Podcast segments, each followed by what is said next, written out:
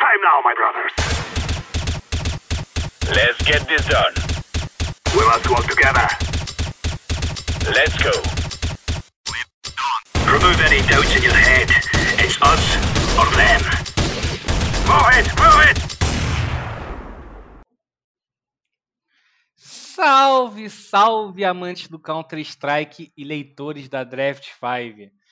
Eu sou o Pomba e nessa tarde de terça-feira estamos aqui para mais uma edição do Overtime. O programa que eu brinco, né, que ele mescla com um programa de entrevistas é, do mundo do Counter-Strike, principalmente brasileiro, mas também o nosso mesa redonda, né? Nossa mesa de, de análise, de discussão pós-campeonato. E hoje, pessoal, nós estamos aqui para falar sobre o CS, o CBCS Masters, né? Que acabou é, ontem com a Imperial é, batendo a Van Liberty por 2 a 0 na grande final. E nessa tarde estou aqui com grandes especialistas, grandes conhecedores do Counter-Strike. Mas antes de apresentá-los, eu tenho que falar um pouco sobre a nossa parceira dos programas do Gamers Club Media, que é a Lenovo. Lenovo, pessoal, é sinônimo de alta performance. Para você saber mais um pouco, digita aí no chat exclamação Lenovo e experimente jogos como nunca antes, antes vistos com o Lenovo Legion 5i, que está equipado com o processador da décima geração da Intel i7, placa gráfica dedicada a NVIDIA GeForce RTX 2060 de 6 GB e a memória RAM de até 16 GB.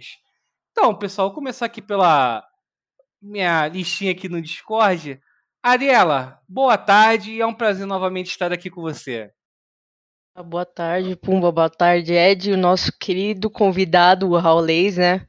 Seja muito, seja muito bem-vindo. E aqui a gente vai trocar altas ideias sobre ontem o, a final do CBCS e bater um papo sobre o cenário brasileiro, né? Vamos fazer aquela, aquela boa resenha sobre o CS, agora que a gente está se encaminhando para o final dessa temporada de 2021 já que a Ariela aí, ela é, revelou, né, o nosso convidado. Não, pô, tem a versão podcast, pô. Quem, não, quem, tá, assistindo, quem tá assistindo sabe quem é que tá aqui, mas quem vai escutar quando sair, né? Já que a Ariela revelou o nosso convidado, estamos aqui hoje com o Raulês, uma das principais vozes do Counter-Strike Nacional na atualidade. Boa tarde, Raulês. Tudo bem com você? Tudo certo, tudo certo. Né? Boa tarde a todo mundo. Ed, Ariela, Pumba. É... E... Tá, estar aqui finalmente nesse mesa redonda. Adoro, adoro. Quem me conhece sabe que eu adoro um, um, um mesinha redonda, assim, adoro acompanhar e falar sobre CS. Né? Não precisa nem, nem, nem pedir, eu já tô falando já. e por último, mas não menos importante, mais um companheiro lá de redação da Draft 5, meu querido Ed Zica. E aí, Edzinho, como é que você tá? Salve, salve, Pumba, salve, salve, Ariela. Grande Raulês, né? Grande Raulês que está conosco com uma das vozes mais icônicas do nosso cenário brasileiro. Isso, isso. Talvez, não sei. Deixo, deixo no ar, deixo no ar. Também, né? Dá uma boa tarde ao nosso diretor. Vamos deixar, vamos deixar no ar que é o nosso diretor, Puminha. É, Mas, sombra. vamos, vamos, vamos fazer as trocações sinceras neste overtime. Então, pessoal, é, como eu falei no início do programa, né? Hoje nós estamos aqui para debater, para analisar, discutir sobre o, CBCS Masters, né? Que terminou ontem com a Imperial batendo a, a Van Liberty na grande final. E foi um torneio, né? Que contou com alguma das principais equipes do cenário nacional, distribuiu é, por volta de 50 mil reais em premiação. Então vamos começar aí falando é, por essa final. Raulês, já que você é nosso ilustre convidado, eu queria saber de você, cara, o que que a Imperial mostrou assim para ser tão superior é, contra a Van nesse confronto? E se você acha que foi tão superior assim, ou foi parelho o jogo, qual é a sua opinião? Olha, é, a gente estava até esperando, né, que pelo, pelo fato da Van ter viajado, né, um, um, no dia, né, entre um dia e outro, acho que o Cids também teve algum atraso ali para ele viajar, não sei nem se ele viajou, jogou daqui, enfim. É, a gente estava esperando que a Van fosse, de fato, cara, ter dificuldade, que é normal, né? Você viaja e já tem que jogar um jogo, já tem que jogar uma decisão, ainda mais contra, contra a equipe da, da, da Imperial, né? A equipe da Imperial muito forte. Só que eles jogaram muito bem também o segundo mapa. No segundo mapa, que nem era escolha deles, né? Era uma Dust 2. Eles, eles jogaram muito bem, levaram pro overtime. E, e você tinha perguntado assim, que talvez o, o que, que é o diferencial da Imperial. Eu acho que o diferencial da Imperial é justamente essa experiência que eles têm, né? Na equipe. A gente comentou bastante isso durante o campeonato. Mas o diferencial para mim é essa experiência, porque eles conseguem reverter rounds que, assim, claramente você olha ali e você fala assim: caramba, perdeu três jogadores. Ah, o round acabou. Aqui, aqui ficou difícil, tá 4, 4x2, 5x2, e eles conseguem reverter, e reverteram muito bem isso, né? Então, então é, realmente. O, o, que, o que surpreendia é que até os rounds que eles, que eles tinham começavam com certa dificuldade por ali, eles conseguiam reverter, né? O Showtime muito bem, foi Showtime e o ZQK, né? A, basicamente a dupla, mandaram muito bem durante durante todo, todo o Masters. E, e, eu acho que é isso, né? Acho que o, o, principal fator, né? Se for contar, acho que é isso. Acho que a experiência deles foi um, o, o diferencial aí para a equipe em, em, alguns momentos. Eles mantinham calma, revertiam rounds que pareciam não ter como reverter. É, você falou aí do Cid, né? Do problema do Cid. Ontem, pessoal, para quem não sabe, o Cid no Twitter ele revelou que ele não conseguiu pegar o voo é, para Fire League, né? Que tá Sim. acontecendo na Argentina. E até para esclarecer um pouco, eu entrei em contato ontem com o pessoal da Van, eles até nos passaram posicionamento, vou ler aqui para vocês. É, o pessoal da Van né, falou que ele não conseguiu embarcar no voo porque ele não, não estava aportando é, todos os documentos necessários para comprovar a vacinação, né? Que ele se hum. vacinou hum. e que a organização já está ontem, né? Me, ontem mesmo é, a organização já estava fazendo todo o possível para que ele conseguisse embarcar no próximo voo lá para a Argentina. Mas e você, é. Ed? Ah, você pode, pode falar, Raul. Não, não, eu ia falar, é muito duro, né, cara? É muito duro. Isso tudo acaba, queira ou não, acho que acaba atrapalhando ali, né? O, o, o desempenho mesmo da equipe, né? Porque acaba ficando preocupado e tal, né? É um estresse um pouco a né? mais, né? Perfeito, perfeito. E você, Ed? É, a gente está vendo aí, né? A gente viu esse embate de Imperial é, contra a Van. São duas equipes que a gente pode falar que passaram por, por mudanças, né? É, recentes assim. A Imperial até foi um pouco foi um pouco antes, foi ali em meados de julho, de junho, né? Que mudou bastante. Entrou o Horv e tal. E a, e a Van mudou agora recentemente, né? Saiu o Alê, o DRG tá no banco. Cara, você acredita que, que essas mudanças assim pode ter sido também um diferencial a favor até da, da própria Imperial? Cara, é... eu acho que acho que sim, por causa que o, o Ale e o DRG eles davam um peso um pouco a mais para para Van, eles são ótimos jogadores. E o Horv também, para a própria Imperial, ele é um jogador rodado, com experiência internacional. É, chegou a jogar na, na, na, Immortal, se eu não me engano, em 2018. 18. Foi 18? 17, 18 por ali. Né? E depois teve todo o disband da Immortals e tudo mais. Mas são jogadores que eles agregam experiência pro, pro time. E eu acredito que tenha sido um ponto forte para para né, não desmerecendo a Imperial, obviamente, não estou desmerecendo é, a Imperial, mas eu vejo que a Van ela ficou um pouco é, enfraquecida, entre aspas, com a saída do Alei do DRG, porque eram jogadores que faziam sim o diferencial na, na line, né? E também a, a é, falando por, se a gente for falar por merecimento, que a gente viu naquela Dust 2 ontem foi, foi incrível. A, a, a, Imperial ficou num.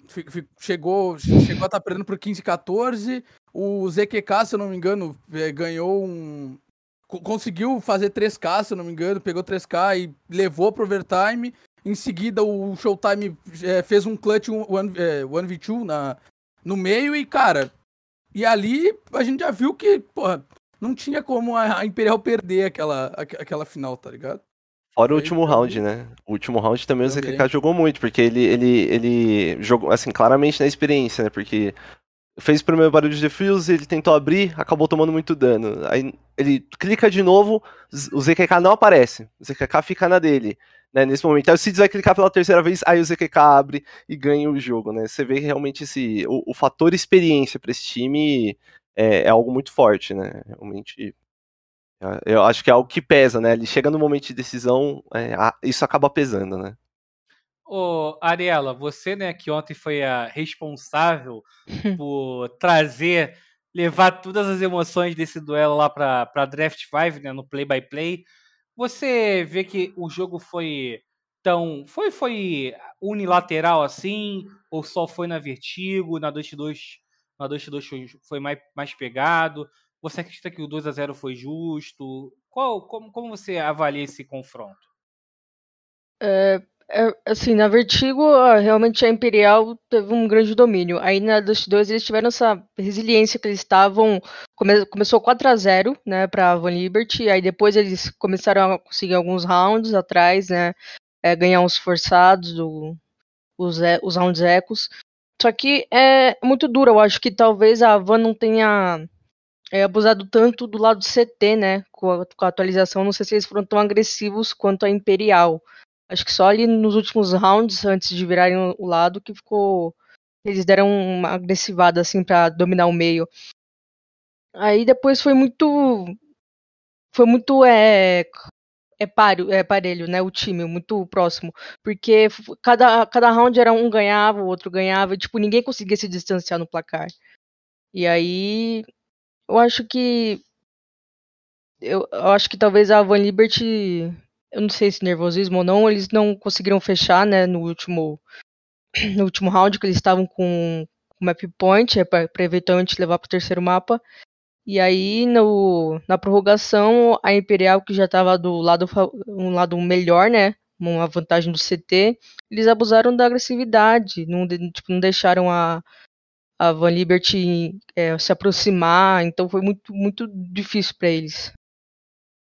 É, uma pergunta até agora para vocês três, né? Até o, o Raulês, é, quando começou a fazer o comentário dele, ele ficou em dúvida, né? Se o Cids jogaria ou não. Eu queria saber Sim. de vocês três se vocês acreditam que isso possa até, até atrapalhado o pessoal da Van no início do primeiro mapa ali, que a gente. Pelo placar, a gente pode dizer que foi. Não foi um jogo tão parelho, né? A Vertigo. Eu queria saber se isso, vocês acreditam que isso possa ter atrapalhado o início de jogo da Van eu, eu acredito que sim, eu acredito que sim. É, acho que talvez esse, esse nervosismo ali no, no momento de entrar, né? Uma coisa que eu senti muito ontem que, que fez diferença para a Van no, no meio do campeonato. E ontem é, a, a, equipe da Imperial conseguiu anular muito bem foi o Doc, né? O Doc é um cara muito importante. Quando ele consegue espaço para o time da Van, a, a, vida da Van fica muito mais fácil. E ontem a equipe da Imperial conseguiu anular bem ele, né? No, tanto no primeiro mapa quanto no segundo mapa, ele não conseguiu aparecer tanto quanto ele apareceu nos outros dias. E, e, e assim, aí, aí a gente entra naquele fator, né? Imperial anulando muito bem, acho que o fator da viagem também somado por ali, né?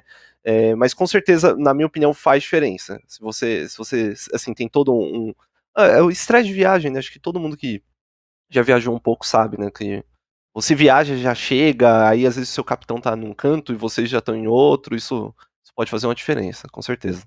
É, e o, o Cid chegou para ser capitão. Eu lembro que quando a Van anunciou, né? Ele chegou para ser o, o, o, novo capitão da Van, né? No, uhum, sim. Quando, quando eles anunciaram. Mas e você, Ed e Ariela? Vocês acreditam que isso possa ter prejudicado o, o time no início da série? Acho que sim, até talvez o Rolês possa explicar um pouquinho melhor, porque a série simplesmente atrasou uma hora e meia o jogo para começar. Também. Aí, eu não sei o que aconteceu, pode ter sido a ver com isso, porque eu não sei, pelo que eu entendi, acho que o time todo, menos o Cids, não estava na Argentina, né? Então acho que eles estavam jogando de lá e o Cids aqui do Brasil, eu acho, né? Não sei se ele conseguiu viajar num, num voo depois, né? Ou vai ver, conseguiu e talvez pode ter sido essa demora dele conseguir se juntar com a equipe, de tirar, pegar as malas, né? Todo aquele estresse do aeroporto, né? Quem já, já viajou sabe que o aeroporto é um saco, né? translado, né? Aquele... É, então, aí tá cansado, aí, pô, tem que passar por lá, pegar táxi, aí tem que validar no, se eles estão num hotel ou em algum centro de treinamento, né, para falar que tá hospedado, então tô todo essa parte burocrática da viagem que pode ter atrapalhado eles, assim. É, e tem o fato também que o Cids é o capitão da van, então é, é, é como. Eu acho que foi o, até o Rollis que falou. Tipo, cara, tu sabe que teu capitão tá num, tá num lugar e tu tá no outro, tipo, já dá uma. Já dá uma, uma desequilibrada no teu emocional, tu já fica, pô, é, o cara que basicamente manda no nosso jogo tá lá e a gente tá aqui. O que, que, como é que vai ser? Tipo, ah, será que ele vai jogar? Será que não vai? O cara fica apreensivo e aí tem mais o estresse da viagem. Se ele viajou, tem mais esse estresse. Então, tipo, cara, é um, é um fator que, que com certeza dá um, dá um baque, né? Dá um baque no emocional de qualquer jogador. Eu vou pedir pro diretor botar aí na tela, né? Falar um pouco agora sobre a, a escolha, né? ZQK foi eleito aí pela Draft 5 como o MVP desse, desse CBCS Master. Deu show ontem. Inclusive, né? Vai receber uma medalha do site. Então, Ariela, você que começou falando que deu show, é, teça seus comentários aí sobre a, a exibição do ZQK, principalmente nessa grande final. O que, que, na sua opinião, ele fez de diferencial para a vitória da equipe nessa final? Teve um. Uma. Acho que foi uma eliminação dele que ele simplesmente pegou uma eliminação. Ele conseguiu matar através da, da smoke. Tipo, impressionante, sabe? Porque não dava para ver nada. E eu simplesmente, acho que não foi na Dust 2, no da Dust 2, que eu cansei, eu fiquei lá fazendo clipe pra colocar no play Eu cansei, que era toda hora 3K, 4K, todo mundo matando muito. Eu falava, cara.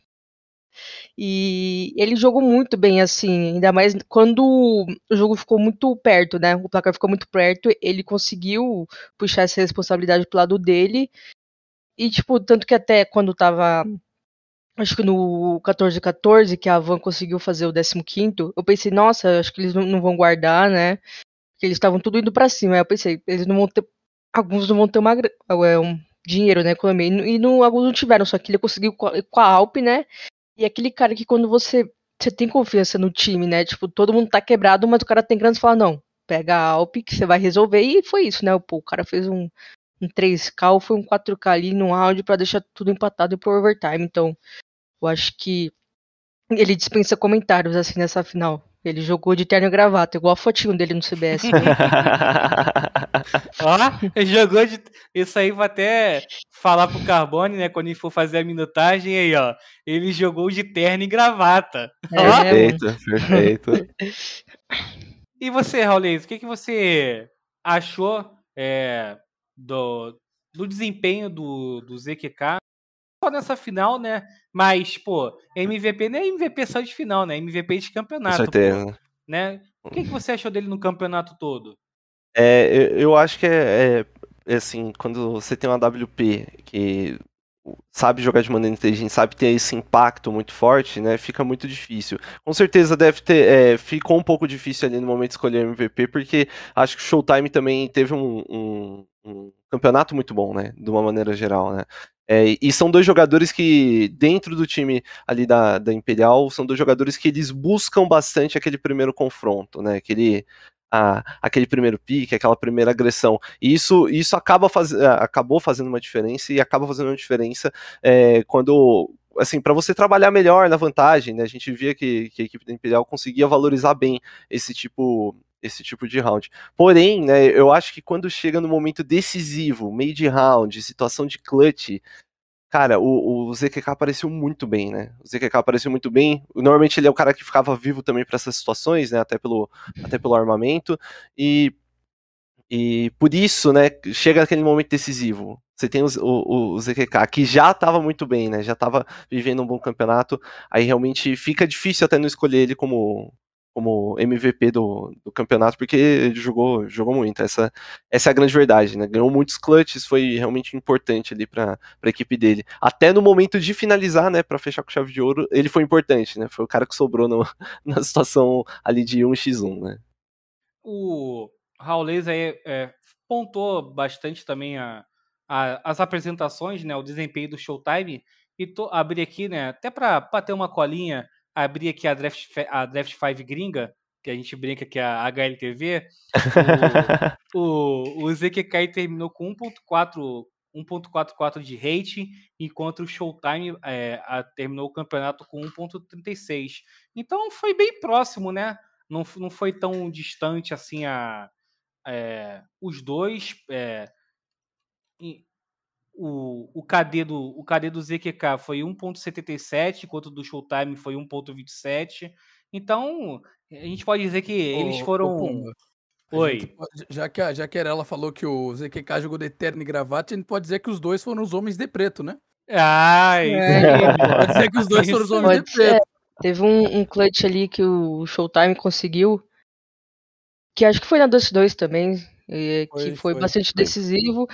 E, e, assim, né, tipo, é que o ZQK conseguiu muitas múltiplas eliminações, né? Mas o Showtime estava sempre ali nos últimos rounds, ele também conseguiu pegar boas primeiras eliminações, né? As primeiras vantagens e ali no meio da, da, da porta dupla da D2, ele conseguiu também dar encher o saco da Avan.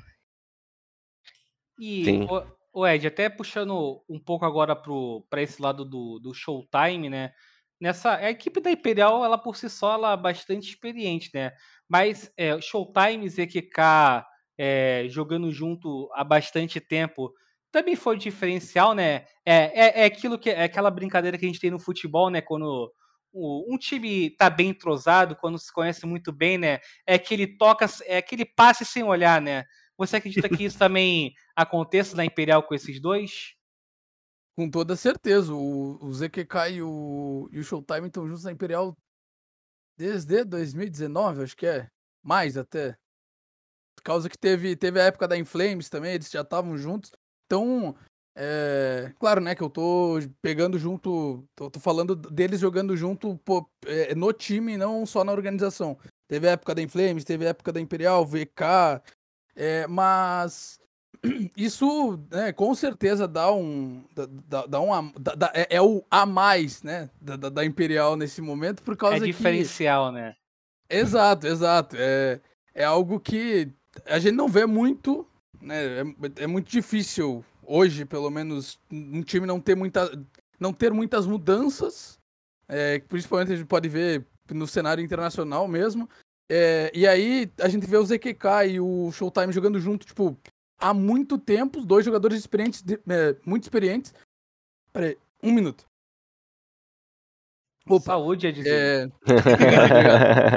é, é, aí a gente vê os dois jogando há muito tempo juntos, algo que né, agrega demais essa, essa, essa Imperial aí, soma com a experiência do Horv, é, soma com o, com o Delboni também, né? O próprio Sim. Delboni, então é algo que. né, Não vou nem. É pra- só para não deixar de citar o Secazão aqui também. Mas né, são jogadores que eles.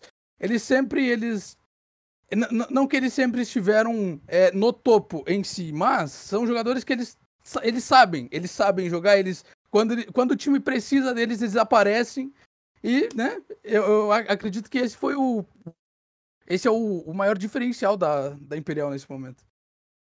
Ainda falando sobre a Imperial, né? Até aproveitando o comentário do Caos aí no, no chat, né? Que ele apontou que as mudanças aconteceram ali no início de agosto. É, então, a gente tem aí três meses, né? De mudança, indo para o quarto mês. Raulês, Imperial atingiu aquilo que todo mundo esperava dessa equipe, porque como o próprio Ed pontuou, né? Temos ZQK, dispensa comentários, Showtime também, experiência internacional, outro jogador muito bom, né? Sim. O Horv também, Delboni, Secazão. Cara, e a expectativa. Eu lembro, né, que quando essa line foi completa, né? Foi totalmente anunciada, as expectativas eram grandes, né? Para essa line. Você acredita que chegou naquele. no famoso ponto de maturação da equipe? É, eu acho que, acho que eles tendem a desenvolver mais, né? Eles estão mostrando isso no- nos últimos meses, apesar de ser uma line, como, como a gente citou, que já se, conhe- já se conhecia, né? Acho que ali Showtime, o ZQK, já conhecia o Delboni também, então assim, né? Meio que o pessoal já se conhecia antes. Ainda assim, é uma lineup recente. Eu acho que eles têm ainda.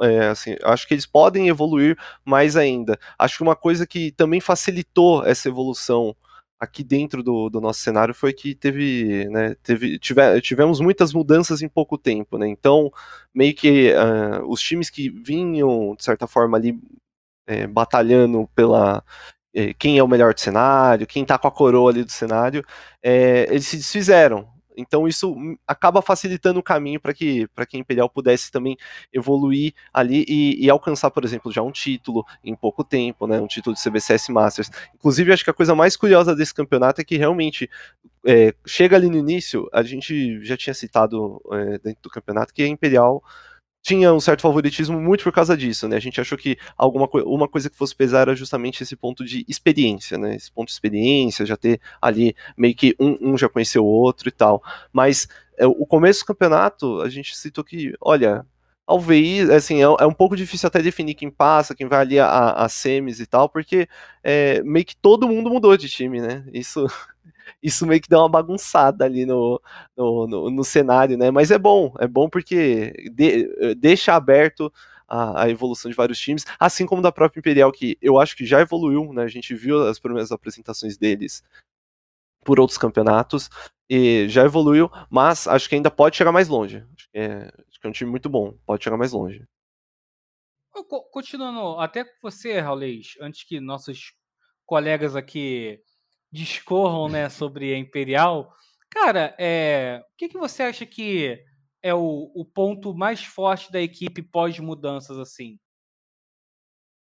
Uh, você diz em relação a de uma maneira geral? É, de, de estilo de jogo. Você deve, é. com certeza acompanhou o, o antigo time como estava jogando, né?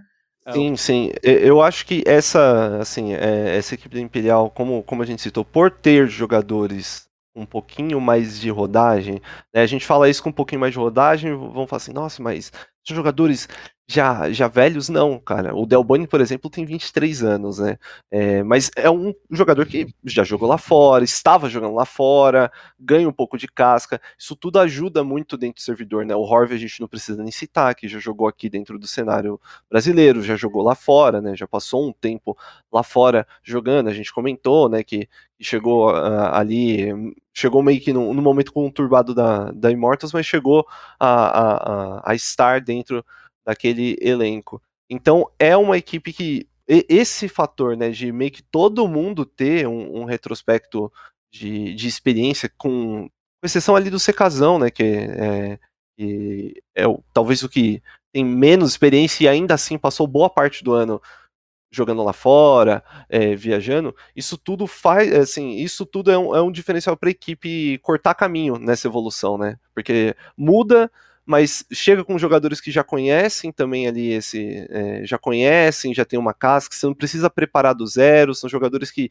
já, é, você já sabe também algumas qualidades, né, os jogadores é, que já estavam na line já conheciam também esses jogadores, então acho que isso tudo facilita. E, e esse fato de ser uma equipe que. É, uma equipe com experiência, é, foi mostrado também, acho que isso reflete muito na, nas estatísticas e, e, e, a gente vendo o jogo, né, ali no, no, no round a round, e justamente por ter essa experiência, era uma equipe que tinha uma leitura de round muito boa. A leitura deles de round é muito boa. Não à toa, como, como eu citei, eles, é, dentro do campeonato, a melhor estatística é, de, é, de trabalhar em desvantagem, ou seja, de perder aqueles prime primeiro ou primeiros jogadores, né? É, foi, pique, né?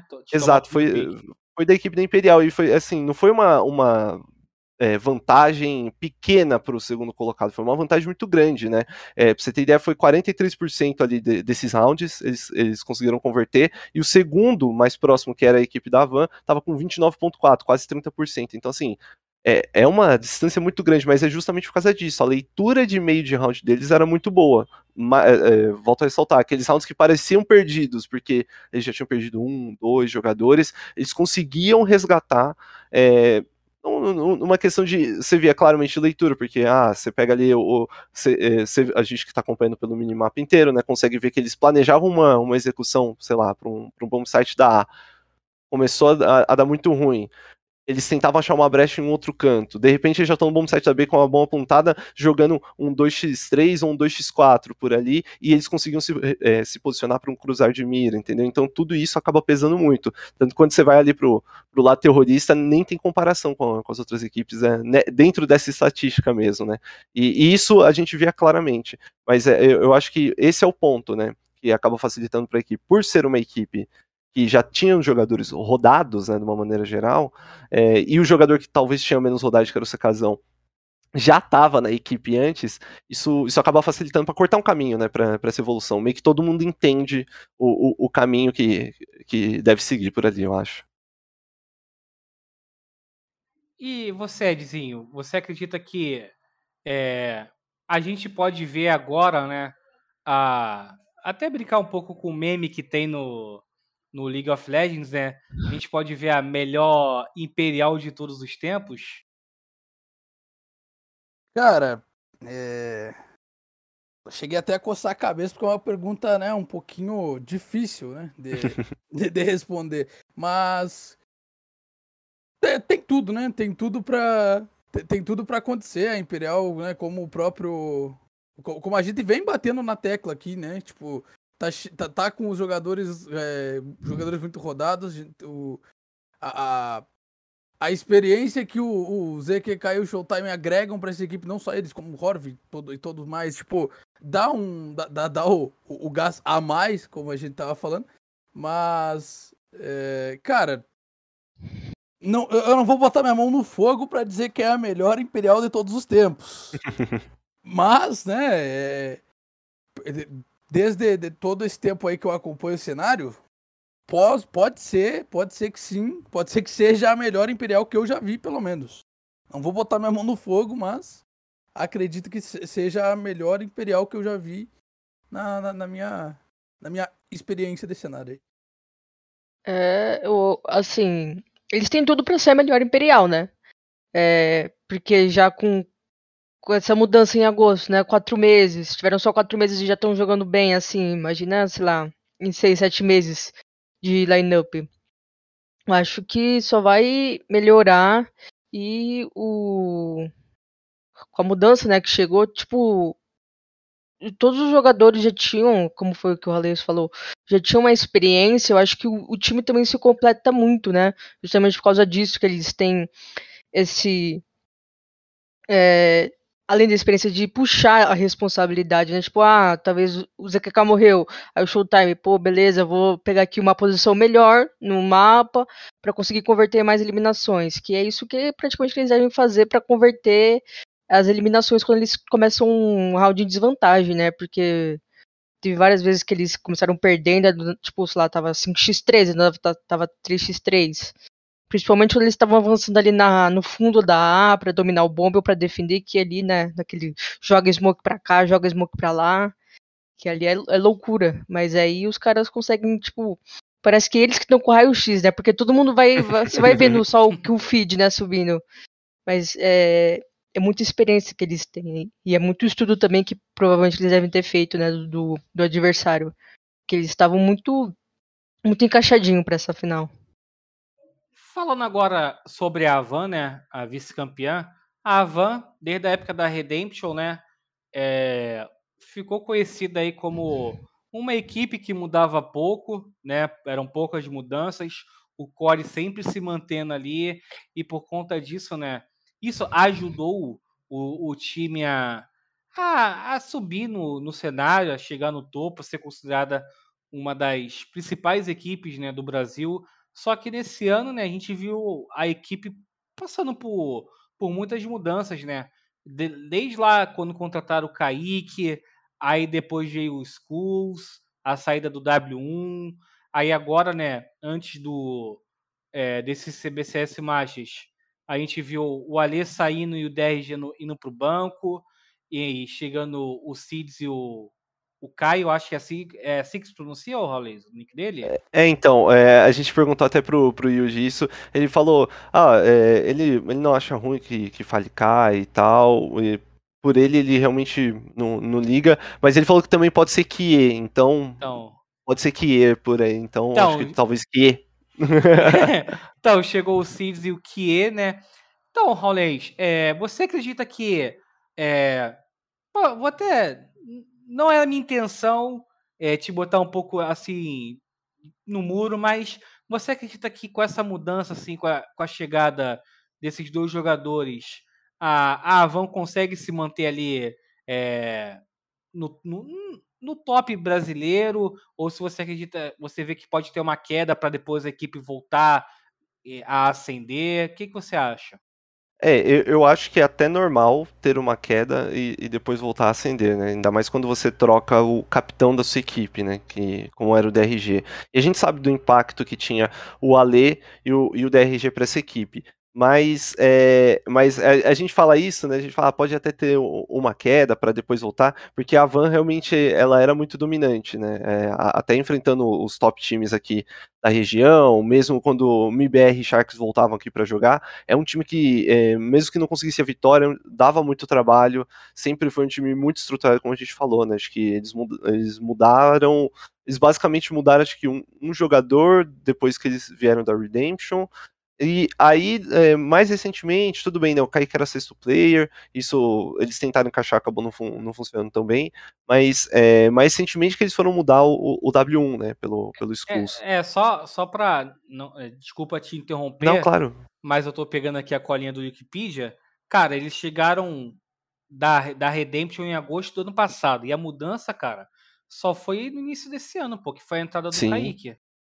Então, Sim, é, é, é um time que tá há muito tempo juntos, né? E, mas eu acho que se tem um fator muito forte dentro, dentro desse time da Van é que é, sempre foi um time muito estruturado, né? De uma maneira geral. Não só a organização, como o time em si. Então o fato de ter mantido, por exemplo, o, o, o Cid, que é o coach, né?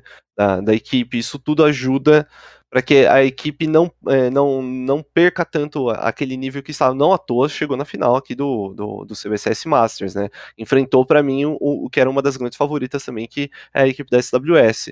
E, é, assim, agora falando especificamente sobre o Cids e o Kie, é, são dois jogadores com. Acho que isso ninguém nunca negou, né? São dois jogadores com uma habilidade individual realmente muito boa, muito boa, né? Eles chegaram ali passar pela Megazord, que e para mim era um dos melhores nomes do cenário, inclusive, né? Porque é, é o que era o time mesmo, né? Que é aquele, aquele lobby de jovens que, cara, eles comem, eles comem o jogo, eles são muito bons, né? Todos eles naquele time eram, eram muito bons. E, e não à toa, né? Cids e, e que também estavam por lá. É claro que exige adaptação, que nem eu falei, acho que o principal ponto aqui para a equipe da Van, e a gente vê que eles ainda estão nessa oscilação, de às vezes faz um jogo não tão bom, mas tem jogos que ele, eles já estão bem ali dentro do servidor, um pouco dessa oscilação justamente pela troca do capitão, né? Você trocar um capitão, eu acho que isso sempre pesa no time, não, não tem muito jeito. Mas, é, volto a falar, essa equipe da Van é uma equipe forte, é uma equipe forte. Acho que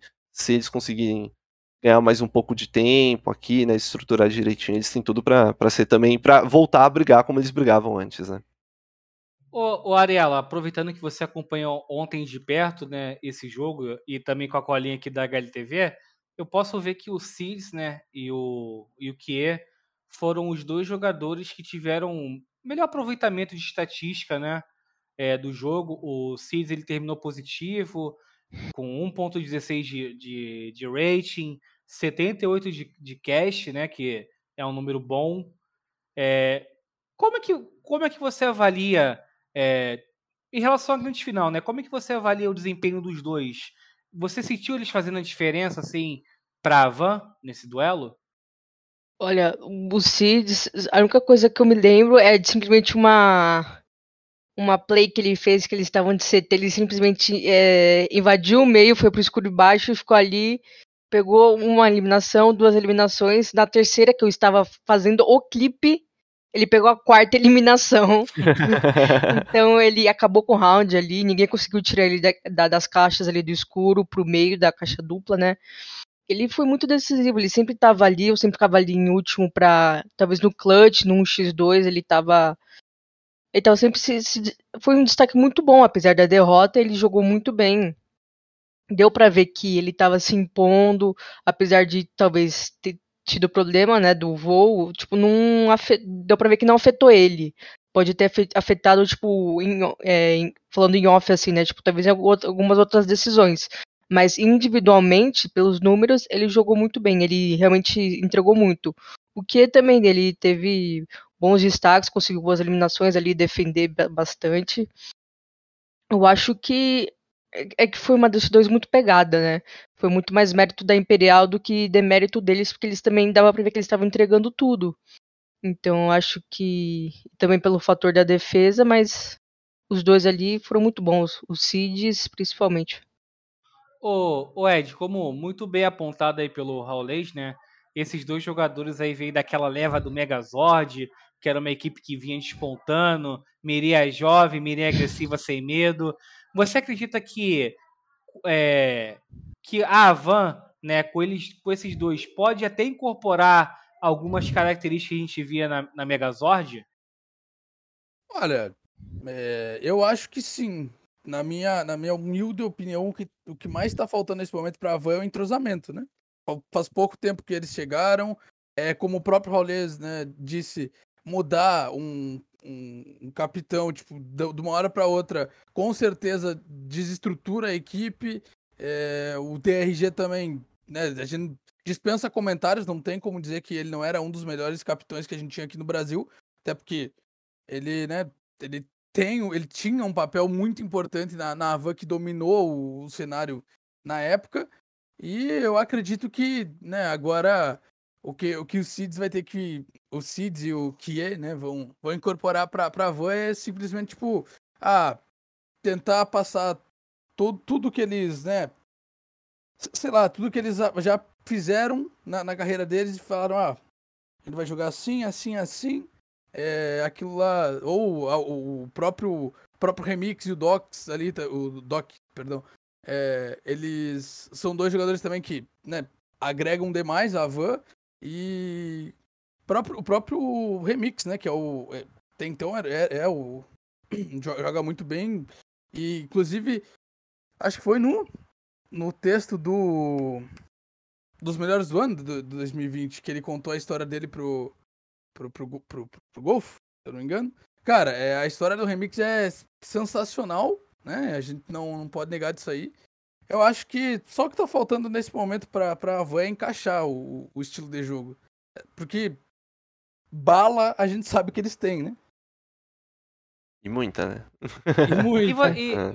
você, Raul, você que falou da Megazord, você acredita que é, a Van pode trazer algumas características da, dessa equipe. Eu sei que é difícil, né? Porque lá era, era cinco eh, sem, sem medo, tudo ou nada, né? E foi assim. Não, é, ué, a gente não pode negar, né? Era um time que estava procurando uma organização, né? E, e, é um time que mudou também, né? É, Bastante entre eles ali. Você acredita, você acredita que a Van pode, possa trazer, cara, essa, algumas características da Megazord? É, eu, eu, acho que eles podem, inclusive, aproveitar algumas coisas para adaptar, né? Porque, como eu falei, acho que a Van sempre teve um jogo muito estruturadinho, né? E, e eles podem aproveitar um pouco é, daquilo que a Megazord tinha, né? A Megazord gostavam essa agressão, né? Eles tinham uh, alguns jogadores agressivos, muitas vezes até trabalhando mesmo na, na habilidade individual, né? Tra e trabalhando bem na, na, habilidade individual. Eu acho que sim, acho que eles podem agregar isso ao que, ao que eles já têm por ali, né? É, dentro da equipe. A gente fala isso de, de muita estrutura, né? Assim, digo, mas não é um, um, jogo lento, não é um jogo. A, a equipe da Van sempre, sempre foi uma, uma equipe que procurava ali alguns confrontos de, de início round, e acho que isso tudo ajuda. Inclusive, o, o, o próprio que ele estava ele tava naquele lance, é, o, o, lance de destaque do, do campeonato, né, porque ele pegou quatro eliminações ali na, na Overpass, né, mostrando, cara, que realmente, tipo, no, assim, apesar da, de ser uma adição recente, o time, aos poucos que, que vai buscando esse entrosamento, né, vai, vai ganhando um pouco de tempo de time, não, assim, não, não, não veio para brincadeira, não é, não é aquele negócio tipo, nossa, decaiu bastante, agora vai ter que trabalhar do zero, não, foi realmente é, eu, eu, esperava, na verdade, até que eles fossem sentir mais essa, essa saída do DRG e do Ale, sendo bem sincero. Achei que fosse pesar mais para eles, né? Porque era um core que já estava junto muito tempo, né? Doc, DRG, Ale e Remix, né? Então, é, esse core estava junto há muito tempo, eu achei que eles fossem sentir mais, não sentiram tanto, o que é bom para a equipe, né? E o que eu acho que mostra também um pouco da estrutura que a equipe já tem, né? Então, ter essa estrutura, mesmo perdendo o capitão, acho que isso é importante. Adicionar duas miras muito jovens, né? Que, que você pode ainda moldar para o seu estilo de jogo, acho que é, acho que é excelente, né? Não, não é bom, é excelente. Ainda para debater um pouco aí do, do CBCS, né? A gente pode falar ali da, da Cade e da SWS, né? Que foram as equipes ali que fecharam o, top 4. A Cade perdeu para a Imperial de 2 a 0 enquanto a SWS perdeu de 2 a 1 para a Van de virada. Eu queria falar o, é, com vocês aqui um pouco sobre, sobre a SWS. Se o diretor botar aí, por favor, o ranking, é, vocês podem ver né, que ainda não foi atualizado né, com, com os torneios recentes, como o CBCS Masters, mas a SWS hoje ocupa a segunda posição do site líder da Draft 5. E eu queria saber, eu queria saber de você, Ed, como é que você vê essa ascensão assim da SWS, né? Uma equipe aí, todo isso é até um pouco a minha opinião, né? Todo, todo ano eu vejo uma equipe nova ou uma equipe menos badalada, né? É, chegando assim, brigando pelo topo. A gente viu a Astérios, né? Até no, numa antiga GC Masters, o pessoal do, da Rufus lá em Maresias. Sempre a gente vê uma equipe assim, chegando nesses campeonatos grandes, é, até, se vocês me permitem usar esse trocadilho, mostrando um pouco o seu pavão, né? Uhum. Se abre assim, se mostra bem. E aí, Edzinho, quero saber a sua opinião aí sobre a, o crescimento da, da, da SWS e se você já coloca a equipe, já, já finca a equipe como uma das melhores do Brasil. Cara, a SWS é, é o famoso Mirinha Jovem, né? Que é, são todos jogadores é, muito novos e todos ali tem. Parece que estão jogando, tipo, há muito tempo no. Parece que estão jogando há muito tempo no, nos campeonatos. Porque são. É, é um, é um time que eu vejo que eles são. Eles têm, eles têm muita bala para dar. Eles, eles são tipo posso estar tá falando muita besteira aqui, eu posso estar tá falando muita besteira, mas eu vejo a SWS, tipo, como se fosse uma. O, a, a, van do, a, a van do DRG e do Alê. Né? Não tô, não quero comparar não com agora com, com o que com é, devido às proporções, né? Exato, eu não quero, eu não quero, eu não quero, né, causar polêmicas. Mas é, é um time que eles estão se encaixando a cada, a cada tempo eles se encaixam mais. É, inclusive, me surpreenderam por chegar no, na, na, segunda colocação do ranking. É, eu achava que eles iam demorar um pouquinho mais para engrenar, mas aparentemente eles, né, ou felizmente calaram minha boca. E, né, e agora, cara, eles vão pro eles conseguiram uma classificação pro para Nisei, Nisei Cup, né? É, o torneio que vai acontecer lá no Paraguai. Então, é, e isso aí foi, isso aí vai vai, vai ser de suma importância para a equipe, porque é, ah, é um torneio no Paraguai. Não importa, é lã, lã todo mundo sabe como é. Lã é, é lã, né? Lã é lã, na, na lã é diferente, né?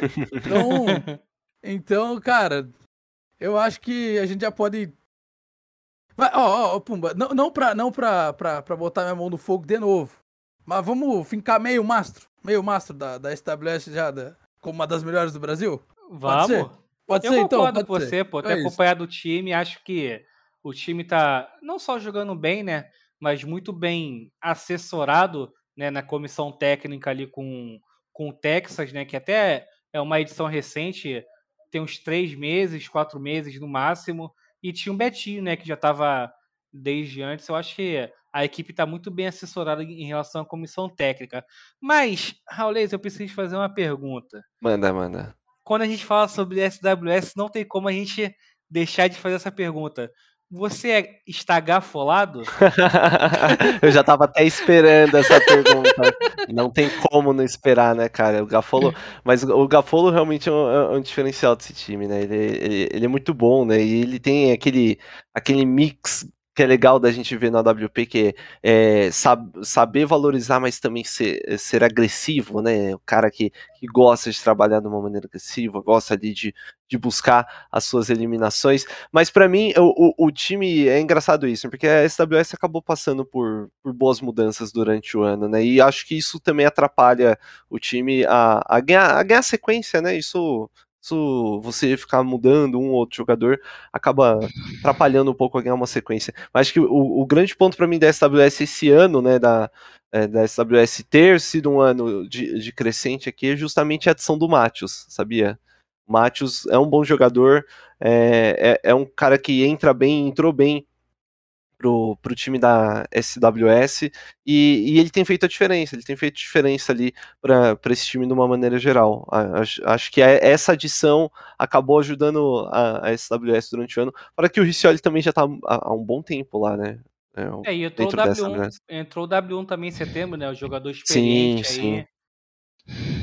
E, e, e o Matheus acabou. É, não, o Matheus acabou fazendo realmente essa, essa diferença, né? No, no momento. Apesar de, para mim, dentro, dentro, só falando dentro do campeonato, o, o grande destaque é, ter sido o Shai. Shai, é, é, volto a falar, né? Da impressão que eu falo só dos jogadores que gostam de buscar espaço, né? Mas é porque eu presto muita atenção nisso normalmente. Mas o Shai é um cara que buscou muito espaço para SWS. Ele é um cara que conseguia fazer o, o entre muito bem. Então, e isso já, já deixava mais fácil, né? Porque você imagina, você já tem o Gafolo, que é, que é bom jogando com a mais, conseguindo buscar essa, esse espaço, aí se facilita, né? Deixa o, deixa o Gafolo jogar, deixa o menino jogar, né? é, aproveitando até que você mencionou mencionou o Shai, né? Aqui é, com a Draft 5 gringa aberta, é, o, o Shai ele teve o, ter, o quarto maior ranking, o rating, né? Do campeonato com 1.18. Ele só ficou atrás do, do trio da, da Imperial o ZQK em primeiro, o Showtime em segundo e o, e o Horv em terceiro. E Ariela, é, você eu sei que você assiste alguns jogos da SWS quando precisa fazer play-by-play, acompanhando o, o, o, os campeonatos que rolam aqui no Brasil, né? O é, que, que você acredita que falta assim para a SWS falar, rapaziada, cheguei e daqui eu não saio mais em relação ao, ao topo assim do, do cenário brasileiro? Acho que só falta tempo, porque eu acho que eles acharam agora todas as peças, né, fundamentais para colher os frutos agora, sabe? Eu acho que agora só vai faltar tempo e paciência para conseguir tirar o melhor proveito de cada um. É, eu também cuidei da final da Série A e simplesmente o Matheus acabou, né? Ele, ele acabou com um mapa lá, que também foi uma Dust 2.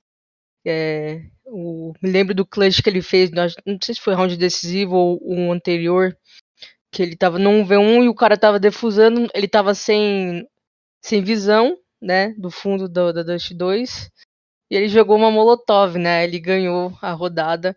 Eu acho que são jogadores muito bons, jogadores espertos, acho que a, a mirinha jovem conta bastante, né, então acho que assim, eles têm tudo, eu acho que, tipo, tá tudo pronto para eles, assim, tá na mesa e só fala, vamos colocar isso para funcionar. E tá funcionando aos poucos, né? Eu acho que não adianta querer ter bons jogadores e querer fazer tudo às pressas, né? Eu acho que é, só falta isso para eles, um pouquinho de paciência e subindo cada degrau, porque eu acho que isso, essa lineup que eles têm junto com o treinador, com o Texas e com o nosso querido Betinho, que é, eu acho que eles só tem a, a melhorar, sabe? E já que a gente está falando aqui de alta performance, nenhum momento AD, né? Pessoal, já que a gente está falando em alta performance, bota aí no chat aí, ó, exclamação Lenovo e experimente jogos como nunca antes no Lenovo Legion 5i, que está equipado com o processador da décima geração Intel Core i7, placa gráfica dedicada da NVIDIA GeForce RTX 2060 de 6 GB e memória RAM de até 16 GB. Ô, Raulês, é, a gente, né, é, sempre tem uma discussão lá na firma é, sobre eras, né, no cenário brasileiro. A gente viu a PEN, ah, vou voltar lá de 2017, né, G3X, T1, um pouco a Fúria, aí viu a PEN, é, a PEN depois, né, é, e podemos dizer que esse ano está um pouco em aberto, né, a gente não viu nenhuma equipe, assim, é, despontando com tantos títulos. Eu quero saber de você, cara. É, quais são as equipes que terminam 2021, né, com maior propensão a, a, a começar 2022 dominando o cenário brasileiro? É, eu acho que não tem como falar se, se se mantiver aqui, né? Porque a gente não, não tem como saber também se eles se mantêm aqui, se eles jogam lá fora, né? Mas a equipe da Imperial, com certeza, é uma que mantém, né? É, eu acho engraçado que esse ano, o ano de 2021, nesse ponto, né, de era, ele acabou talvez sendo encurtado, né? Porque a gente teve, queira ou não, a Bravos muito bem aqui dentro do cenário brasileiro, né? Considerando só, só o cenário nacional. Teve a própria Paquetá também, que teve ali o seu o, o, os seus momentos né, de domínio, então meio que ficou dividido entre as duas, né? Tanto, não à toa que eu acho que Bravos e Paquetá deve estar entre os jogos mais. É, é, os confrontos mais, que mais rolaram durante esse ano. Acho que só esse ano. Eu, eu, lembro que eu tinha feito uma contagem aí um tempo atrás, era tipo 14, 15 confrontos de e Bravos e, e Paquetá. Mas é, eu, eu acho que a equipe da Imperial é, tem é, essa condição de começar o próximo ano muito bem. É uma equipe, como a gente falou, em pouco tempo já mostrou que, que, evolui e evolui muito bem. É, a, própria equipe da Avan, né, eu não sei se eles, eles vão manter esse core, mas se eles conseguirem manter o core, a, a Van. A SWS, é, que nem a gente falou, o, o, intervalo de mudança entre os jogadores acabou basicamente sendo de dois em dois meses. Né, isso aqui atrapalha um pouco, mas se eles conseguirem manter o. Se eles conseguirem manter o, o core dessa equipe ali durante um bom tempo. Eu acho que eles têm tudo também para para estar aí nessa, nessa briga, nessa briga tripla. E, é, mas é, assim, eu não sei se dá para considerar também dentro do cenário nacional, né? Obviamente, é, MIBR ou MIBravos, né? No, no momento, né? Porque tem, tem ali três jogadores ex-bravos, mas MIBR e, e, Sharks sempre também vão ser, vão ser equipes que, se jogarem aqui dentro, vão dar trabalho, né? Não, já davam trabalho e vão continuar dando trabalho se jogarem aqui dentro. Mas considerando normalmente as equipes que jogam ali, é, que, está, que estão disputando no momento campeonatos internos, né? Acho que é, essas três principalmente, né? Imperial, a, Van e a SWS que eu vejo, né? Apesar da crescente de outras, acho que essas três estão um passinho ali à frente, né, para poder dominar, não que não possa aparecer, aparecer outras equipes, né. E você, Ariela, você, né, que acompanha aí faz até me ajuda aí com alguns play-by-plays uhum. aí, né? Me, me socorrendo. Quais, quais, são as suas é, apostas, assim, a gente pode dizer, para quem de, de, de, quais equipes despontam como é, os líderes dessa nova era do cenário brasileiro? Acho que a Imperial, com esse título, já começa talvez com um pouquinho na frente, né? Não só pelo título, mas acho que como eles conquistaram isso, né? Que jogaram muito bem, afinal foi um show. Acho que a Van Liberty possa ter mais problemas que a, que a SWS, porque eles trocaram um capitão, né? O cara que passava as caos, o, o, o líder do time. E é diferente quando você troca um jogador quando você troca o capitão, né? Porque um jogador, ele vai ter que se acostumar, mas o capitão, ele vai ter que se acostumar e os outros vão ter que se acostumar muito com ele, com o estilo de jogo dele, de passar cal, o, como ele performa, né? Como ele conversa com as pessoas, porque querendo ou não, todo mundo é diferente. Então ele tem um jeito dele de ser capitão, de liderar o time dentro do servidor. Então acho que a SWS pode ficar aí um pouquinho na frente da da Avan. Então acho que vai ficar entre esses dois times aí, porque acho que também com a, com a volta dos campeonatos é, presenciais, isso também vai mostrar um, um lado diferente do, das equipes.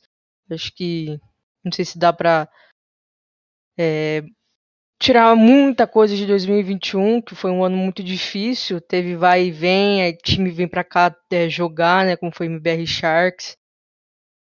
Aí já desequilibra porque eles estão sempre disputando torneios internacionais e a gente vê um, como é a diferença do cenário brasileiro do cenário internacional, então acho que esses SWS eu acho e que a Imperial vão ser os dois times que vão lutar pela, por essa dominância, igual foi um pouquinho do da Bravos e Paquetá.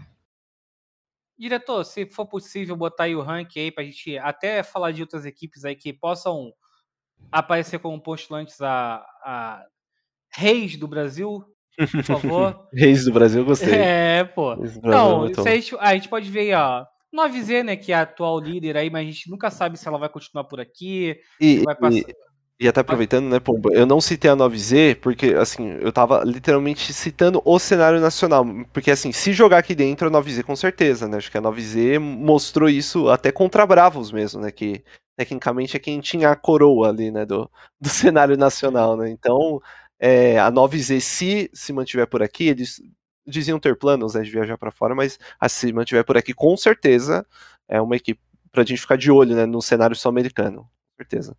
É, e se a gente for ver ali, ó, é, a partir do quinto lugar tem a, o pessoal que é do ex-Ceará, né? que era uma outra equipe que estava despontando também. A gente não pode deixar de falar da Vivo Cage, que foi top 4 desse CBCS Masters. E, inclusive, eu estava fazendo umas contas lá é, no ranking do CBCS Finals. A Cage era a única equipe que ainda podia passar o, o, o MIBR, né? Se tivesse é, conquistado o torneio. Então, não podemos é, deixar de destacar o pessoal da Cade. Mas o, o Ed, a pergunta que eu faço a você, olhando o ranking assim, né? A gente não pode falar que o top 2, 3 e 4 hoje são as três principais equipes no Brasil, né? Mas do restante ali, quais são as equipes que você acredita que pode começar 2002 dando trabalho, é, é, fazendo uma gracinha ali, um iê aqui ou ali? Como é, que, quem você acredita que possa fazer isso? Eu tenho que citar uma só ou duas? Não, quantas você quiser. Cara, é, vendo sinceramente, eu vou falar, vou falar bem sinceramente aqui. Acho que a única equipe nesse momento, né, que tá tá, tá desempenhando bem, bem melhor, né, é a Detona. Isso aí eu acho que é, a Detona tá, tá, tá se encaixando com, com, um monte de mudanças que teve. A Detona tá começando a, a engrenar, né? A embalar. Mas, né, a gente tem que, tem que ver o que, que vai acontecer ainda, né? Tudo é uma caixinha de surpresas. Talvez a, a Isurus, com essas mudanças também, volte ao topo, né? Porque já teve, já teve um tempo atrás aí. Claro, né? Claro que é, é hoje a Isurus é uma equipe brasileira, pelo Corsair brasileiro, mas eu acho que a Detona é a principal equipe que vai chegar surpreendendo todo mundo, né? Eu acho que ninguém vai, vai ninguém vai, vai, vai, ninguém apontaria ah, a Detona vai chegar tipo se, se, alguém se alguém dissesse hoje ah, a Detona vai chegar em 2022 é com com a, sendo a melhor equipe entre aspas. Eu acho que ninguém colocaria eles, mas a, o estilo de jogo que eles estão abordando nesse momento tá, tá tá meio que caminhando para eles, né, baterem de frente com qualquer uma equipe que tá, que tá acima deles. Então eu diria hoje detona, né? E eu até vou dar um pouco aqui da minha opinião. Eu gosto de, de palpitar também, por mais que eu esteja hoje como, como apresentador. Eu sou daquele que, até que foi bem muito falado aqui, depende do que a gente pode ver de MBR e Sharks vindo, né? A gente ainda não tem confirmação se BBR e Sharks vão jogar o CBCS Finals. Se não jogarem, né? A gente vai ter outro top 4 jogando esse torneio, né? Pode, se eu não me engano, entrar NTZ. Deixa eu. Eu acho que pode entrar NTZ, pode entrar Imperial. Então é, vai ser outro campeonato, né? Mas em relação a. Em relação aí a, a ao ranking, né? A, além das equipes que foram citadas aqui, eu, eu botaria Los Grandes agora, né? Los Grandes aí que chega, chegou chegando no cenário, é, no cenário nacional, pegou uma equipe aí que é, ficou um pouco devastada ali, que foi o final da Bears, né? Mas que hum. com, com bom é, com bom apoio de uma organização que é conhecida, né, no Free Fire. Opa, calma aí. Vazou. Vazou, vazou é, ou com uma organização que apoia bastante, né, a equipe, os jogadores, eu acredito que tem tudo para para eles é, aparecerem assim no, no top 4 chegar no título é, no ano que vem. Vocês concordam comigo de, de, é, em relação a Los Grandes? Ah, é, eu acho que ainda tá, tá ali informação, né? Assim, é, é uma equipe boa, acho que o fato também, é, é, acho que uma coisa que animou também foi a, a organização Los Grandes né, entrando entrando no, no cenário. É uma equipe boa, assim, tem nomes de experiência também, né, aqui dentro do cenário, Lanjin, Tatazinho, próprio Malt também, é, mas eu ainda acho que equipes como a Imperial, por exemplo, estão é, tão um pezinho na frente nesse ponto. Não que a Los Grandes não possa chegar, mas acho que a Imperial ainda está um pezinho na frente nesse ponto, né? Se a gente for pegar. Mas, é verdade, eu não tinha nem me, nem me recordado, né? Porque a Los Grandes chegou meio que agora, né? Literalmente. É, foi anunciado semana passada, pô. É. E vocês, amigos, Ariela e Edzinho? Acho que tudo depende de como a gente vai ver como eles vão se comportar diante desses times que a gente estava discutindo. Como é que eles vão conseguir se comportar dentro do servidor contra uma Imperial, que veio muito bem, contra uma SWS que está com cinco jogadores muito bons, jovens, que estão ali naquela sede de conquistar, né? E contra a Van Liberty, que apesar de estar tá, sofreu com as mudanças, é uma equipe que tem jogadores bons, que antes das mudanças estavam jogando muito bem, tinham ganhado da Sharks alguns jogos, né? Eles estavam sempre ali. Acho que ganham um, se não me engano, e o outro eles quase venceram. Perderam por 2 a 1 um, se não me engano. Eles estavam sempre batendo na trave, mostrando que dava para bater de frente com esses times que estavam vindo de fora, que era Sharks e o MBR. Então vai depender muito de como a gente vê aí no, nos primeiros campeonatos, né? Como eles estão reagindo com esses times. E, e você, Edzinho? Inclusive, uma coisa que a gente pode ressaltar nesse, nessa fala da, da Ariela é que a própria Bigodes ela bateu de frente com a, com a Van, né? No, no, no na Horus. Então, ela bateu de frente e simplesmente fez 16 a 6. É um placar que, quando Elástico. um time tá bem. Exato, quando um time tá bem encaixado, a gente sabe que é difícil o outro. O outro é, é, segurar, né? Então, mas eu, eu, eu, concordo com a Ariela que vai depender do, de, de como elas vão se, de como esse time vai se portar diante das principais equipes do cenário nesse momento. E entrando agora, se alguém tem mais alguma coisa para falar sobre as equipes ou eu só ia ver? falar que acho que depende também de como que eles estavam jogando. É que acho que alguém aqui, quando a gente estava trocando resenha antes aqui do, de registrar o ar, é, em outro dia, aliás, que falou que eles também estavam jogando muito bem soltos para chamar a atenção das organizações. E agora eles estão representando uma organização muito grande, né? Que vem do cenário do Free Fire e que está chegando no, no CSGO e que pode trazer uma proposta diferente, né? Então a gente tem que ver como é que eles vão se adaptar a isso, se vai ter alguma mudança ou, eles, ou se eles têm essa liberdade mesmo para continuar o que estavam fazendo antes. Então, acabando essa parte de análise é, do CBCS Masters e do cenário brasileiro, vamos falar sobre rumor, pessoal? Aquela, aquele belo papo de fofocas, vamos lá? Então, se o, o diretor... Chama a Sônia Abrão. Diretor, diretor, bota na tela aí, por favor. Primeira notícia aí que a gente fala rapidinho, assim.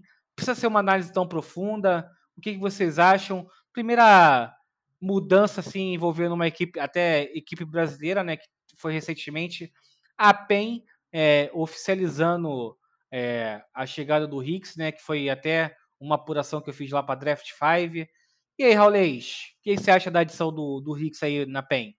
Cara, o, o Hicks, ele, assim, ele é um cara, ele é um cara muito bom, né? Ele, já, ele montou vários, várias vezes, ele remontou também times para Detona na época, não à toa foi chamado pro, pro MIBR Academy.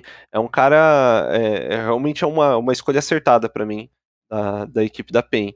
É, é, é, é, um cara que, assim, tá muito tempo no cenário, ele conhece, então ele, ele tá sempre de olho em quem, assim, eu, a gente fala de escaltar jogadores, né? O Hicks é um cara é, é um cara perfeito para isso. E é, ele descobriu, descobriu o Hardzão e o VSM, né? Ruim descobriu ele não é, metade do cenário. É, você pode botar na conta aí do Hicks tranquilamente, né? Que cara, realmente é um cara muito. Ele sempre esteve muito atento a isso, né? E, e, e eu acho que você tem uma, uma adição dessa, né? Ainda mais com a, a PEN lá fora, ele de olho, né? Ajudando na comissão técnica por ali. É, eu acho que é, acho que realmente foi, foi uma escolha acertada. Uma perda boa ali pro MBR, né? É, pro, pro MBR Academy, principalmente, porque é um cara experiente, né? Como a gente citou. É, mas, ao mesmo tempo, pra PEN, com certeza, uma escolha acertada. E você, Ed, o que, que você acredita, além do que comentado pelo o Raulês da parte do scout, né? O que, que você acredita que o, o Hicks pode acrescentar para essa PEN? O Hicks, ele foi um dos divisores de água né, do, do cenário, como a gente pode, pode dizer, porque, como tu e o, o próprio Raul disseram, ele descobriu jogadores que hoje, em, hoje, hoje que hoje fazem parte do, do, do, cenário internacional, que é o Hardzão e o VSM. É, inclusive, ele não, ele, ele não, eu não lembro, não, não, não, recordo muito bem se ele chegou a ser campeão da, da, da da Masters, né? Da, da, é, eu acho, que, eu acho que tava, não tava? Na o último Rick? É. Ele tava, né? Ele tava. Então, né? É, ele tava, que, pô. Só que assim, só que assim, o que eu quero falar é, depois ele tanto bater na, na, na trave com um time muito bom e, né, depois de tanto ba- bater na trave com o vice, ele conseguiu, né? Tudo bem que a gente sabe que o, o, o que o NAC também agregou para aquela equipe para ser campeão é, foi, foi importante também, mas é, um time, um time chegar em duas, três finais seguidas de, de, de Gamers Club Masters não é por acaso, né? Então, sempre tem, óbvio que tem que ter jogadores bons, mas tem que ter o dedo do técnico. Então, é, acho que vai ser uma adição né, muito é, importante aí para a PEN, né? E trabalhar junto com o, com o El, né, o Bruno, é, cara, eu acho que agora a PEN é, vai vai para vai, vai, vai despontar um pouquinho mais o cenário norte-americano. É, até para a Ariela comentar, o diretor, bota pra gente aí na a segunda segundo transferência já confirmada, né? Uma fofoquinha pra gente. Que foi a Isurus anunciando a chegada do Niton e do Destiny, né? E a organização argentina aí voltando a apostar no, no elenco meio brasileiro, né? Mais uma posição aí da Draft 5. Aí, que- lembrando que a, a Isurus também foi atrás do DRG, só que meio que não teve negociação ali. E a line tá Destiny, Niton. Desce aí, É. diretor. Obrigado, Calma, diretor. calma, calma. A, a line tá Niton, Destiny, BK1, Deco e Noctis. E, Ariela, é, você acredita que. É, a gente já viu, né, a Isurus apostando em brasileiros anteriormente, né? A própria 9Z tem um, começou lá com o Xande, né? Hoje tem o Beach, tem o, o Zac. É, é aquela. Pode ser aquela. me- aquela mesclagem, né? Aquela mescla que pode dar certo. É, nossos hermanos com o, nós brasileiros. Com certeza, aquela análise profunda, né? Tem 50%, 50 de chance de dar certo, 50% de chance de dar errado, né? Mas eu acho que. Eu, eu não sei, eu acho que talvez se eles tivessem conseguido é, as negociações com a lei, com, com outro jogador da Havan, talvez fosse dar mais certo, né? Por, por manter um core só brasileiro. Eu não sei como esses jogadores vão se comportar com uma lineup mista de metade brasileiros e metade argentinos, né? Acho que só o tempo vai nos dizer. Mas eu acho que foi uma boa adição. Eles estavam livres no mercado, né? Com o que aconteceu com a Paquetá em suas atividades. Então, eles. Acho que foi uma oportunidade que eles viram e não pode perder, né? Porque são, eram bom- bons jogadores. São bons jogadores que estavam livres no mercado. Então, a chance tá ali só não ia perder. Eu acho que vai. Acho que vai dar bom. Vai ser. Acho que em 2022 a gente vai ter muitos times é, fortes pra lutar assim, pra ver como é que vai, vai ser esse top 4, né? Que a gente tá discutindo agora, como é que vai ser no ano que vem. Eu acho que vai ter inúmeras equipes que vão estar lutando aí pra estar nesse topo. E isso é muito bom de acompanhar. Só, só fazendo uma errata aqui, nosso produtor passou o link errado pro diretor. A line, a line da Isurus é Deco, Nox, Alê, o Niton e o Dash, né? E o único que não, não fechou com a equipe assim foi o, foi o DRG. É, Raulês, o que, que você achou dessa mescla aí? É, eu achei, primeiro eu achei interessante, né? Eu achei que realmente a, a, a, a equipe da Isurus não fosse querer voltar a, a ter, assim, eu digo, até essa mescla, né? De, de Brasil com Argentina, eles fossem preferir manter ali todos os jogadores argentinos. É, segundo que a gente está falando de jogadores, do- dos principais jogadores né, que, que estavam por aqui, né? Eles conseguiram é, pegar principais jogadores, que eram o Niton, o próprio Destiny, o, é, o Ale, é, e assim, eu sempre confiei bastante no, no trabalho do Nox, né? A gente sempre falou isso como, como capitão, é, o, o, que ele, é, o que ele faz, o que ele, o, o que ele sabe fazer, né? Tanto é que a maioria das vezes a Isurus sempre estava lá sendo um time chato aqui para o principal do Brasil, até sendo a principal aqui do, do próprio cenário brasileiro. E, e assim, eu acho que eles têm talentos grandes aí na, na mão deles, né? Dash, Tom e Ale. É, talvez uma coisa que atrapalhe um pouco, mas acredito que nem tanto, né, até pelo contato dos outros jogadores argentinos com o, os brasileiros, é, é justamente a, a, linguagem. Né? A gente sabe que a comunicação muitas vezes pode, pode ser um fator é, que que pode pesar na equipe, né? É um dos fatores importantes para a equipe, mas pode pesar. Mas, do, de uma maneira geral, achei, achei muito boa. Achei interessante, eu não estava esperando, sendo bem sincero, não esperava, mas achei bem interessante essa, é, essa adição deles. Continuando ainda no cenário brasileiro, né? Voltar até falar sobre a Los Grandes. Diretor, por favor, na tela. É, pessoal que não não acompanhou, não está muito por dentro das notícias, né? Alôs Grandes, na última semana, novamente mais uma apuração da Draft 5. Ela oficializou a entrada no, no Counter-Strike e contra, é, com a contratação do elenco da Bigodes, né? Para quem não conhece, a line aí é o do Landim, né, que volta de uma temporada aí na Europa com a Cassé, o Keig, que era da Bravos, Kaique, que era da Bravos, o Malf, que estava na Bears, né, antes daquele rolo todo, e o Tatazinho também estava na Bears, né, o Raulês? Tatazinho também estava na Bears. Então, mais um ex-Bears. Então, Ed, que que. Sei que já, já, falamos um pouco dessa line, mas eu quero saber suas expectativas para Los Grandes. Vai ser tão grande no CS como é no Free Fire? É, eu não queria causar polêmica aqui, Pumba. Hum. Tu, tu, tu quer me complicar, Pumba, tu quer me complicar, ainda mais sabendo que eu como é, do Free Fire também. É, Mas, você é o né? conhecedor do Free Fire aí. Melhor, Mas... não há melhor, não há ninguém melhor do que você para falar da Los Grandes, pô. Mas, é, cara, vou, vou falar que as expectativas, né? O próprio nome da equipe já, já, já fala, né? Grande. É, e, então, tipo assim, cara, eu, o Tatazinho e o próprio Landim, eles já jogaram juntos, né? Jogaram no, na, na PEN, já jogaram juntos lá e são jogadores que se conhecem. Uh, o próprio Malf, o Malf eu, eu gostava dele quando ele tava na, na Vivo Cage, ele era um jogador né, que é, eu via que ele tinha um, estilo de jogo muito, muito é, como é que eu vou dizer? Jogador que sempre que tu precisava ele aparecia. E do, do mesmo jeito que o, o Kai, né? O, o Kay, Kai. Se, se o Raul puder me. Ah, eu, eu, eu, eu, chamo de Kai, né? Chamo de Kai. Então, então, então, então, é Kai. Então é Kai. É também, são, também é outro jogador que, né? Ele tem o seu valor, digamos assim. É, então, cara, eu acho que a Los Grandes ela pode, pode ser outra, né?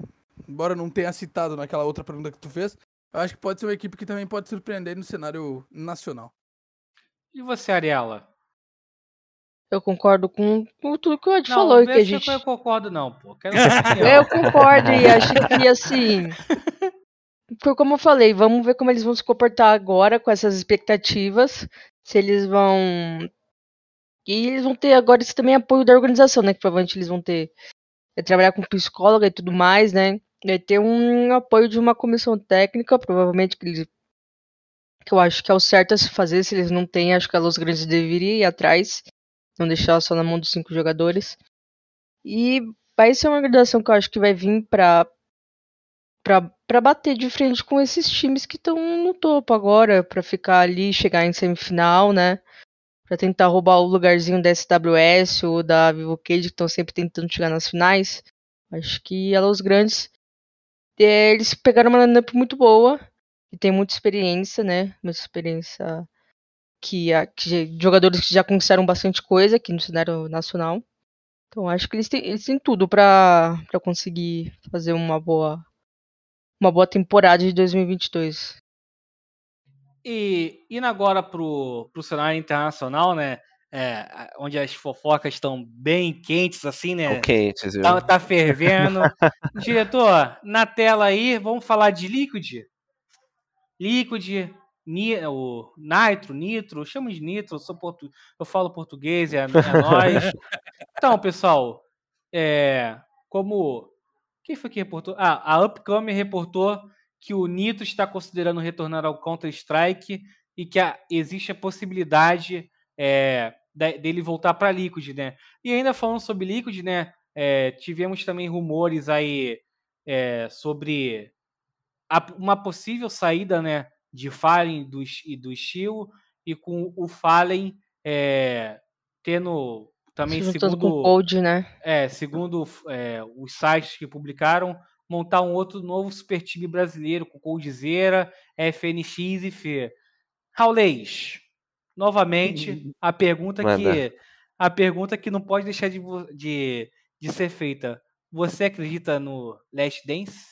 Ah, ah, eu fiz, cara, você sabe que eu nunca. Eu, eu, não faço stream, né? Apesar de estar sempre aparecendo em, na câmera e tal, não, não, não tenho esse costume de fazer stream, né? Normalmente quando eu jogo, acabo jogando em off. Até por isso que a stream que eu fiz é, é aquilo que eu faço de melhor, normalmente, né? Que é trocando ideia com, com o pessoal, né? Gosto bastante de trocar ideia com o pessoal. E eu falei, e o tema da stream é justamente esse, né? Me deixe ser feliz, entendeu? Eu quero meu The Last Dance, eu quero meu The Last Dance. Só quero ser feliz por ali. A gente sabe sabe, cara, que eu, eu acho que entrando, eu, eu, bati muito isso na tecla, né? a gente sabe que entrando no aspecto é, jogadores ali, acho que Fallen, Code, é, Fer, eles ainda têm tem, com certeza tem, jogo para render, eles mostraram isso, né? Apesar ali da, da 00 Nate estar numa dificuldade, o Fer ter passado um bom tempo em off, ainda assim é um bom jogador para mim, como o próprio Coldzera que é, passou por times que estavam em situações não tão boas, né? e o Fallen que conseguiu é, dar uma certa confiança para essa Liquid chegar onde chegou é, aqui com algumas conquistas. Mas, é, é, assim, a, a, dúvida ainda fica, assim, sobre o FNX, não sobre se ele vai voltar ou não, né? Porque o FNX não à toa o nome é Fênix, né? E ele sempre consegue, cara, ele sempre volta bem Bom se ele quer voltar, né? Não, ele, ele, eu falo, se, assim, o FNX é, é, um, é, um, dos melhores jogadores que a gente já teve, assim, no geral, dentro do, do CS, né? E acho que isso é, a, a, gente não questiona. É que nem sempre é, ele estava focado nisso, né? Nem sempre ele estava focado ali em ganhar títulos e tal. Mas é um excelente jogador. Acho que isso ninguém nega, ninguém nega. E é, acho que a dúvida principal é essa. E obviamente, né? A gente saber quem seria esse quinto player, né? O quinto player. Vai dar muita dor de cabeça, né? É, o quinto player realmente é, é, uma dúvida, né? Quem seria? Se vai pegar alguém já mais preparado ali, já num ponto, ou se vai querer arriscar no, no, em, em, alguém um pouco mais novo. Na época, é, inclusive alguns textos de opinião é, da, da, acho que da Draft 5 gringa, né, que, que a gente pode chamar, né, é, que eles comparavam, por exemplo, com a Dignitas quando voltou. Mas a Dignitas quando voltou, acho que o, o, o cenário é muito diferente. O Get pra... Right, o Forest, você tá falando é, agora? Exatamente. É, eu, eu acho que comparando jogador por jogador, o cenário é muito diferente, sabe? Apesar de ser super fã do Get Right, ele já não estava bem, já, já vinha um, um, bom tempo desempenhando abaixo da média. É, o próprio Freiberg também oscilava, na né? hora parecia bem, mas nada muito fora do comum. O Exist já não conseguia fazer mais nenhum time dele funcionar, todos os times que ele passavam realmente não funcionavam. Ele funcionava bem como jogador quando ele não era capitão, mas quando tinha que ser capitão e ele gostava de ser, ele não funcionava tão bem. Então, assim, o melhor, o que estava na melhor situação ali era o Forest, que, que ainda continua, inclusive, jogando bem. Mas é, é, eu acho que é diferente quando a gente pega Fallen, Cold, Fear, você comparar o momento da, dos dois ali, que nem foi feito, eu acho que acho que são situações diferentes. Mas é que eu falei, o importante é ser feliz e, e para mim tem, tem, que rolar. Ô, Raulês, você que falou que a dúvida de, quito, de um quinto jogador, quem você botaria? Como Cara, é difícil. Você sabe que eu, hum. eu, eu, é difícil. Eu perguntei isso no, no, num tweet e a maioria me respondeu e acho que eu concordo. Assim, se eles pudessem pegar como quinto jogador, eu gosto muito do, do Léo DRK. Eu acho que as funções que ele faz no time seriam funções é, que, que faltaria para esse quinto player, né? Imaginando o que cada um faria dentro do time. Né, é, dentro do The Last Dance, e o Léo DRK é muito bom, né? Acho que isso ninguém nega. Talvez um dos jogadores que é, foi mais subvalorizado aqui dentro do cenário por muito tempo. Né? É, o pessoal demorou a notar, né, dar notoriedade ao que ele fazia dentro do servidor, mas sempre foi um, foi um grande jogador. E ele mostra isso né, na própria 00 Nation, apesar das dificuldades que o time vem enfrentando ultimamente, ele, ele sempre mostra que é um jogador é, diferencial, né? Consegue fazer solo bomb, que eu acho que isso é muito importante, né? Então é, é, um jogador que, que tem esse, esse diferencial para mim seria seria o Léo se eu, se eu pudesse trazer qualquer jogador assim Ô Ed, o, o Nitro retornando seria aquele episódio do Chaves? O retorno do cão arrependido? Olha, eu não sei se seria esse episódio, mas eu, eu vou deixar uma dúvida aí, que eu acho que muita gente vai se iludir com o que eu vou falar. Hum, Sabendo que, sabendo que ele é capitão e hoje o Fallen é o IGL da Liquid, será que o Last Dance é real? Vou deixar a dúvida. Vou deixar a dúvida aí na cabeça do brasileirinho. Mas, eu acho cara- que é um complexo, né, cara? é. Ma- Mas, mas agora, né, sem, sem brincadeiras. É, cara, eu, eu não sei, eu não sei. é, eu acho que o, o- o- ele, ele, ele saiu, acho que numa época que ele já. Eu não sei, ele, tá, ele tava bem, ele tava bem, mas naquelas, né? Aquele bem. E eu acho que ele indo pro Valorant, eu acho que ele deu uma espairecida na, na mente, sabe? Eu acho que ele, tipo, ah, vou, vou pra um jogo novo, vou, vou ver como é que é e tal. Vou ganhar um dinheiro.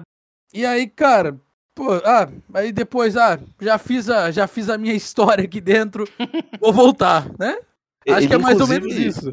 Ele, inclusive, que ganhou o First Strike, né, cara? Dentro do. Sim, com a 100 Chiefs. É, ele Passado. ganhou, ganhou até título, né? Ganhou até título dentro. Confesso que é, é, esse, esse lance, né? Eu fico curioso pra saber se vai ter mais gente que vai voltar.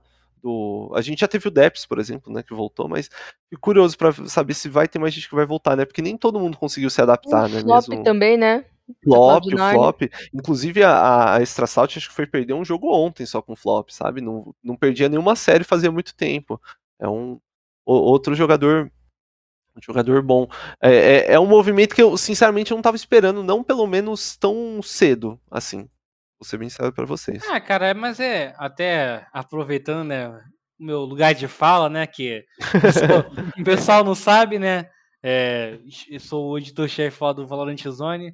Cara, eu, eu, fico, eu fiquei surpreso, né, porque é, a, a 100 Chiefs, né, pra quem não, não tá ciente, ela era uma das cotadas a, a se classificar para o Mundial de Valorant, né, foram até repescagem, é, iniciaram o, o Last Chance lá com duas vitórias, aí foram pegar a Rise, que é um time tipo Tier 2 do cenário norte-americano, perderam, né?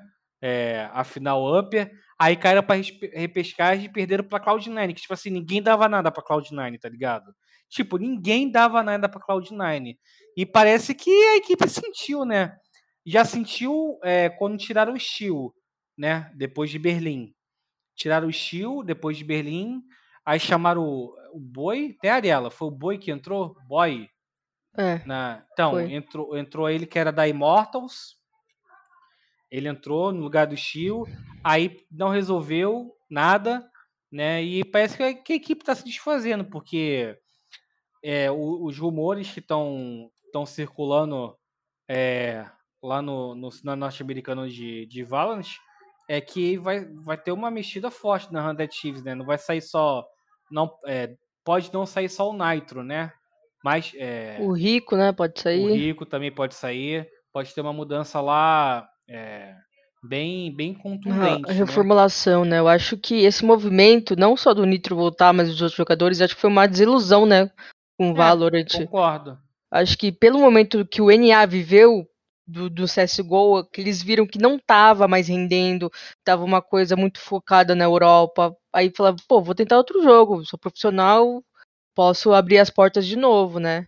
É, não- indo pro Valorant, não quer dizer que eles fecharam totalmente as portas no CSGO. Ele, principalmente o Nitro, que conquistou muitas coisas, ele sempre vai ter oportunidade de voltar. Então acho que assim. Eu não sei se o Nitro vai realmente voltar, porque ele foi, é um jogador muito bom. Ele atuou muito bem no, no Masters de Belinha, né, Pumba? Quem acompanhou com a gente viu. Né, no Last Chance eu acho que foi mais a, a, a- Acho que perderam mais por causa do, da saída do Steel, né? E trouxeram um jogador novo que não estava muito bem entrosado com eles e acabou nesse infortúnio. Então acho que se ele vai, se ele vai voltar pro CSGO, continuar no Valorant, vai ser, pelo menos pra mim, pro Pumba, vai ser ganhar de qualquer jeito, né? Que a gente vai poder aproveitar, né? Mas quem você gosta de Sim. CSGO quer ver ele voltar, porque ele é um baita jogador, um baita personagem. Sim. É, E- até, até com- desculpa, Raulês, Não, não, pode com- falar, pode falar. até completando minha, a minha lógica de raciocínio, assim, é, o retorno desses jogadores que foram do CS pro Valorant depende de como vai ficar o cenário norte-americano de CS, né? É, Sim. como perfeito. bem apontado para Ariela, a, a migração aconteceu porque o, cen- o próprio cenário de CS migrou, né? Não, não, não teve Norte, América do Norte né, nessa pandemia. Foi tudo lá na Europa. E a gente viu. A gente viu o caso do, do Obo, né? Que ele sentiu não- ficar longe. E, pô, é difícil, cara, você ficar longe da. Assim. E, e, tipo, não é ficar longe que você tá morando numa casa na Europa. É você ficar longe, você tá no Airbnb. Isolado na você Europa. tá no hotel, você tá isolado, você não pode sair. É 24. Tô- eu tô, é claro que eu tô. Eu tô supondo, né? Só que tava lá, sabe? Mas, tipo assim, pra mim é, é 24 horas no quarto ou, ou locais restritos. Então, no Valorant, o pessoal aproveitou que, que tava tendo, tá tendo cenário norte-americano no Valorant, entendeu? É, E presenciais, né? Teve é, presenciais. Não, presencial nem tanto assim. Na América do Norte, teve o Last Chance agora e. Não, né? falando internacional mesmo, os ah, sim. Masters. É, internacionalmente sim. No América do Norte não teve, não teve LAN, né? Mas é, a gente viu campeonato de Tier 2, cara, dando 10k doll, tá ligado? E, pô, 10k doll, pra eles não deve ser tão ruim assim. Pra gente é, é uma maravilha, pô. né? Pra gente é uma maravilha. É, uns Mas- 3 litros de gasolina, pô. Então, Né? mas, É. pra, mas, mas pra eles não deve, ter, não deve ser tão ruim assim, pô.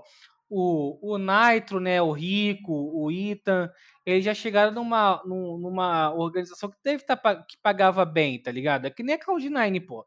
A Cloud9 lá com o Leaf, com o Shepa, o Venet, por mais que, pô, tava sendo meme em relação ao resultado, tá ganhando bem, tá ligado? E em torneios Tier 2 eles estavam chegando. A FaZe também começou muito bem, depois caiu, TSM, aí a gente vê agora a Envy, é, com o pessoal que também era do CS, o, o Tens indo muito bem lá com, com a Sentinels, né, vai jogar o Mundial. Então eu acredito que assim, para não me alongar muito, o retorno desses jogadores vai depender do, de como vai ser o cenário norte-americano em 2022, né? Vai ter cenário? Vai ter campeonato? E se É. tiver campeonato, vai ter premiação boa? Não tô nem falando de LAN, tô falando de torneio, né? Eu, eu acho que outra coisa que, que pega também pro, pro cenário de. Assim, pra quem vem do cenário de CS, era a quantidade de campeonatos, né? Esses jogadores não estão Sim, acostumados a ficar um tanto tempo parado que nem eles ficam, né? Assim, eu digo, a distância entre, entre os campeonatos. né? Eles estão sempre disputando uma coisa ou outra. Acho que isso também é, é uma coisa que sempre. é, que, que pega pra eles ali. Não? Mas eu concordo, acho que o cenário, o cenário norte-americano sofreu com isso. Tipo, tudo foi pra Europa, né? A- as, as principais ligas do mundo elas acabaram fechando na própria Europa, né? Você tinha que viajar pra lá, é, na fase final. Mesmo que você fosse um dos times a, a- que já tivesse algum tipo de parceria, seja com a Blast, seja com a ESL, é, vo- você teria que estar na Europa, né? Isso, isso acaba assim, a gente. Isso foi uma discussão muito grande, até mesmo antes da pandemia, é, que ia matar aos poucos o cenário norte-americano e, e de fato, né, acho que surgir o Valorant acabou trazendo isso, mas talvez o, o jogador de CS não, não tava esperando, né, é, é, eu digo, quando ele foi pro Valorant não tava esperando que, ó, algumas, algumas coisas ele tava esperando mais próximo do CS, né, mas acho que nenhum desses jogadores, que nem a gente falou, o Tens mandava bem também no, no CS, o Sik, cara, o Sik é, é um caso à parte, que eu sempre falo, que acho que é- ele é um, é um cara bom que, que foi pouco aproveitado no, no CS, né, não à toa foi bem no, no próprio Valorant. Mas, enfim, né? Eu, eu acho que talvez a gente tenha, né? A própria EG falou que, mesmo desmontando o time dela lá, falou que ainda queria investir no cenário norte-americano, né? Aí eu já É, não dep- sei se vai dep- manter, né? Depende também do apoio das organizações, né? Por exemplo, se a Cloud9 quiser voltar, a Extremo, né, liberou todos os jogadores. Será que vai continuar apoiando? Né? E- É. equipe- equipes brasileiras vão conseguir ficar lá fora? Paint, One, a Sharks vai ficar lá na, na América do Norte ou vai para Europa? MBR vai ficar lá ou vai ficar N vindo? Né? Muita, muita incerteza. É. Em rela- É, tipo, muita incerteza em relação ao CSGO e ao Valorant, porque o que o Raleigh falou dos campeonatos também se dá pra falar do Valorant, porque a gente, quem é, acompanha o League of Legends também, sabe que são dois splits, né, muito longos e acaba e o Worlds acaba muito cedo, né? Acaba, acabou agora em outubro. Aí os jogadores que não se classificaram pro Worlds acabam praticamente o ano deles em agosto. O que, que eles vão fazer? Então, a Riot no Valorant, eles vão ter que encher esse calendário com muitos campeonatos. E assim, não muitos campeonatos de deixar esgotado em burnout, mas para eles terem essa essa movimentação igual o CSGO, o CSGO tem, né? Porque é muito é muito duro para eles. Principalmente é. quando é. Perdão, é, Raulês, é não, só não, pra. Quando são coisas fechadas por regiões, né? Que é o que tem no, no Valorant. É, e, e, acho que adicionando isso, né, assim, acho que o, o, acho que o CS, às vezes, ele peca pelo excesso, né, a gente viu muito isso na pandemia. É uma coisa que me incomoda o calendário, muitas vezes o CS ele é meio bagunçado, mas ao mesmo tempo, acho que é, o principal ponto, e que todos sentem, é justamente não, é você ficar muito tempo parado. Pô, o jogador de CS, ele tá acostumado a ter um camp no mínimo a cada mês, sabe? Esse período parado, eu acho que para quem foi esperando uma coisa, né, é, talvez isso. Fora a mecânica do jogo, né? São coisas diferentes também. Né? Tem gente que realmente não conseguiu se adaptar, né? Deu uma tentativa e não conseguiu se adaptar. Mas a, acho que esse ponto do calendário é um ponto que eu, eu vi mais de, assim, sabe? Mais de um, uma pessoa reclamar né, na, na, comunidade lá fora. Talvez seja um, um, um dos fatores aí pro, para se pensar, né? O próprio Valorant pensar o que, que eles podem fazer para manter né, esses jogadores. Né? Tem gente que quer ficar realmente. É, um e... peca porque tem muitos campeonatos, outro que tem muito poucos, né? tem que achar um equilíbrio. E seguindo aí na no, nossas fofoquinhas, né, de rumores, transferências, diretor, bota na tela aí, por favor. É, é, hoje, né, saiu aí a, o Team AAA dando que, não, minto, desculpa, o Nel, né, com um PV é, revelando que o, o Malek né, estava de saída da G2 e acabou confirmando essa, essa mudança. E um insider russo, né, o John. John, o John, é que, o sobrenome dele é um pouco difícil para não falar besteira, então é o John. o, o, nome dele é John. É John, o John. O nome dele é John, é isso. Perfeito. O John ele revelou, né, que a G2 ela tá de olho em três jogadores do CIS, o Mone, Monese, alguém é, eu, eu, eu, chamo ele de Monese, né? Não sei, eu, tudo é brasileiro, né? Eu, eu lia Moneeasy, mas não é. Então, Monese. então, o, o maionese aí do, da Navi Júnior, o, o Elian da Entropic e o Wonderful da Trasco, que até o John falou que ele vai jogar pela Hellraisers, né? Só, só falta ser anunciado e que quem vai sair dessa G2 é o Almanec. E aí, Edzinho? G2, vice-campeão de Major. É, até a, a Ariela fez a matéria da, do Almanec, falou que a saída dele já estava acertada antes do. Do, do Malek, né? É, do, do, treinador. Desculpa, do Isso. Malek já estava é. acertada antes do início do Major. E aí, Edzinho? Acha certo a G2 de mudar assim, pô? Vice-campeão de Major, cara? Cara, é, o, o problema é que a G2 ela cresceu foi no Major, né? A gente, a gente tem, que, tem que ressaltar isso. A gente pode muito bem, muito bem ver que a G2 ela não estava muito bem. E aí, surpreendentemente, ela chegou numa final de Major. Que eu acho que. Não sei se muita gente esperava. Eu, particularmente, não esperava. Inclusive, no meu pequeno, eu coloquei que eles perdiam para Heroic. É, mas. É uma equipe que, né, tem o Nico, tem uma experiência ali que, inclusive, ele junto com o. o com o, o Hunter. O Hunter. O, não, não só o Hunter, mas o, o Nexa, Nexa, também jogou muito no Major. Ambos jogaram, jogaram muito, então são três jogadores que, né, fazem a diferença. E o Monese é apontado como o novo Simple. Então, né, é, é, algo que a gente tem que, tem que considerar, mas não sei. É, a gente tem que ver como é que como é que eles vão se sair, né? Como é que o próprio Monese vai se sair num, num, num time no time da, da badalado assim, né? É, um time de, desse porte e pô, o Elian dispensa, Elian, Elian, Elianov não hum. sabemos o, a pronúncia certa, mas né, eu chamo é de Elian. É, eu chamo ele de Elian, Elian, é. pô. Eu até Até. Deixa eu contar um caos aqui. Não sei se vocês são amantes de mais velozes e mais furiosos. Sempre, sempre quando eu vi o nome do, o, do Elian é, jogando né, no Major, eu lembrava de uma cena do Mais Velozes e Furiosos que fala Elian e Pinel, que passa? Eu lembrava, mano, era, eu até falei com o Edzinho isso, cara. Porra, cara. Não tem como cobrir o Major vindo, vindo, vendo logo essa cena, né, essa cena na cabeça. Só pra contar um caos assim pra divertimento da rapaziada. Pô, é, então, a gente, né, inclusive levantou essa, essa bola sobre a pronúncia do, do, do, do, do nick dele nos, nos palpites que a gente fez no Major. Recomendo não assistir porque a gente deu uma vacilada. mas, né? É, é, tipo, cara, inclusive eu e o Golf a gente falou sobre o, o Elian, ele, ele a 9, ele é ele, né? Ele. Sobre ele. ele. ele. sobre ele. Maionese, maionese. É, a gente ah, falou sobre, sobre ele, né? Ser, ser um dos principais jogadores que. Da, da, da Entropic, né? Então. É, com certeza vai ser duas adições que, né? Vão, vão dar pro gasto, né?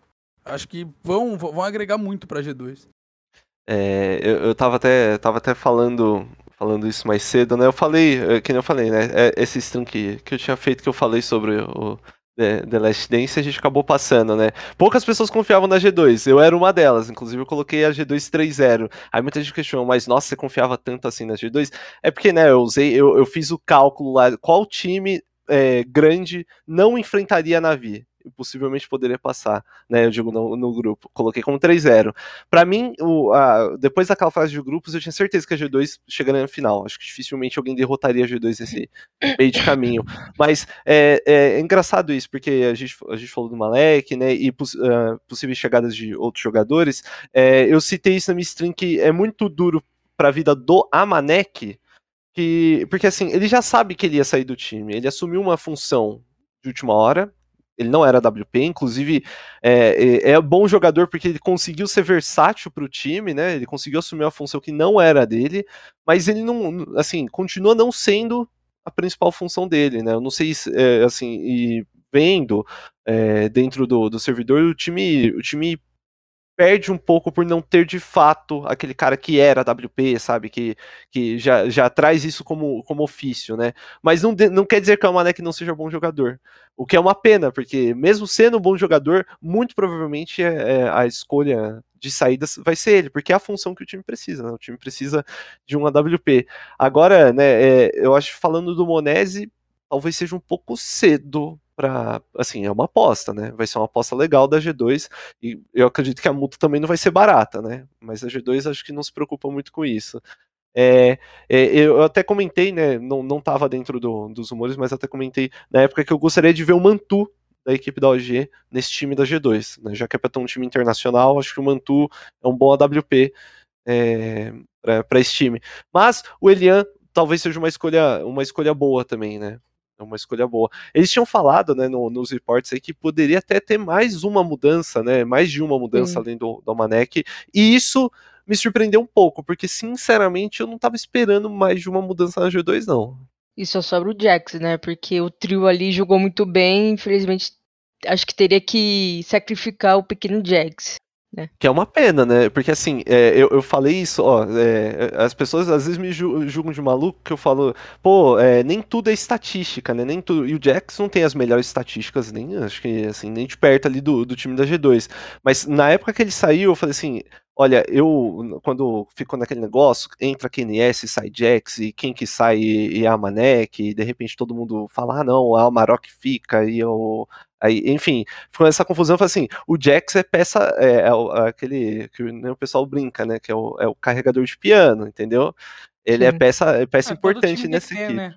É, então, e, e, assim, não ter o Jax na equipe, eu não sei o que, que eles estão pensando, quem que eles estão pensando em trazer, né? Mas não ter o Jax na equipe, sinceramente, é algo que me, que me pegava um pouco. Mas o fato que me, me surpreendeu quando eles falavam assim, trazer um líder Aí eu fiquei, caramba, será que eles vão tirar o Nexa, né? E isso eu realmente não, não tava esperando, não.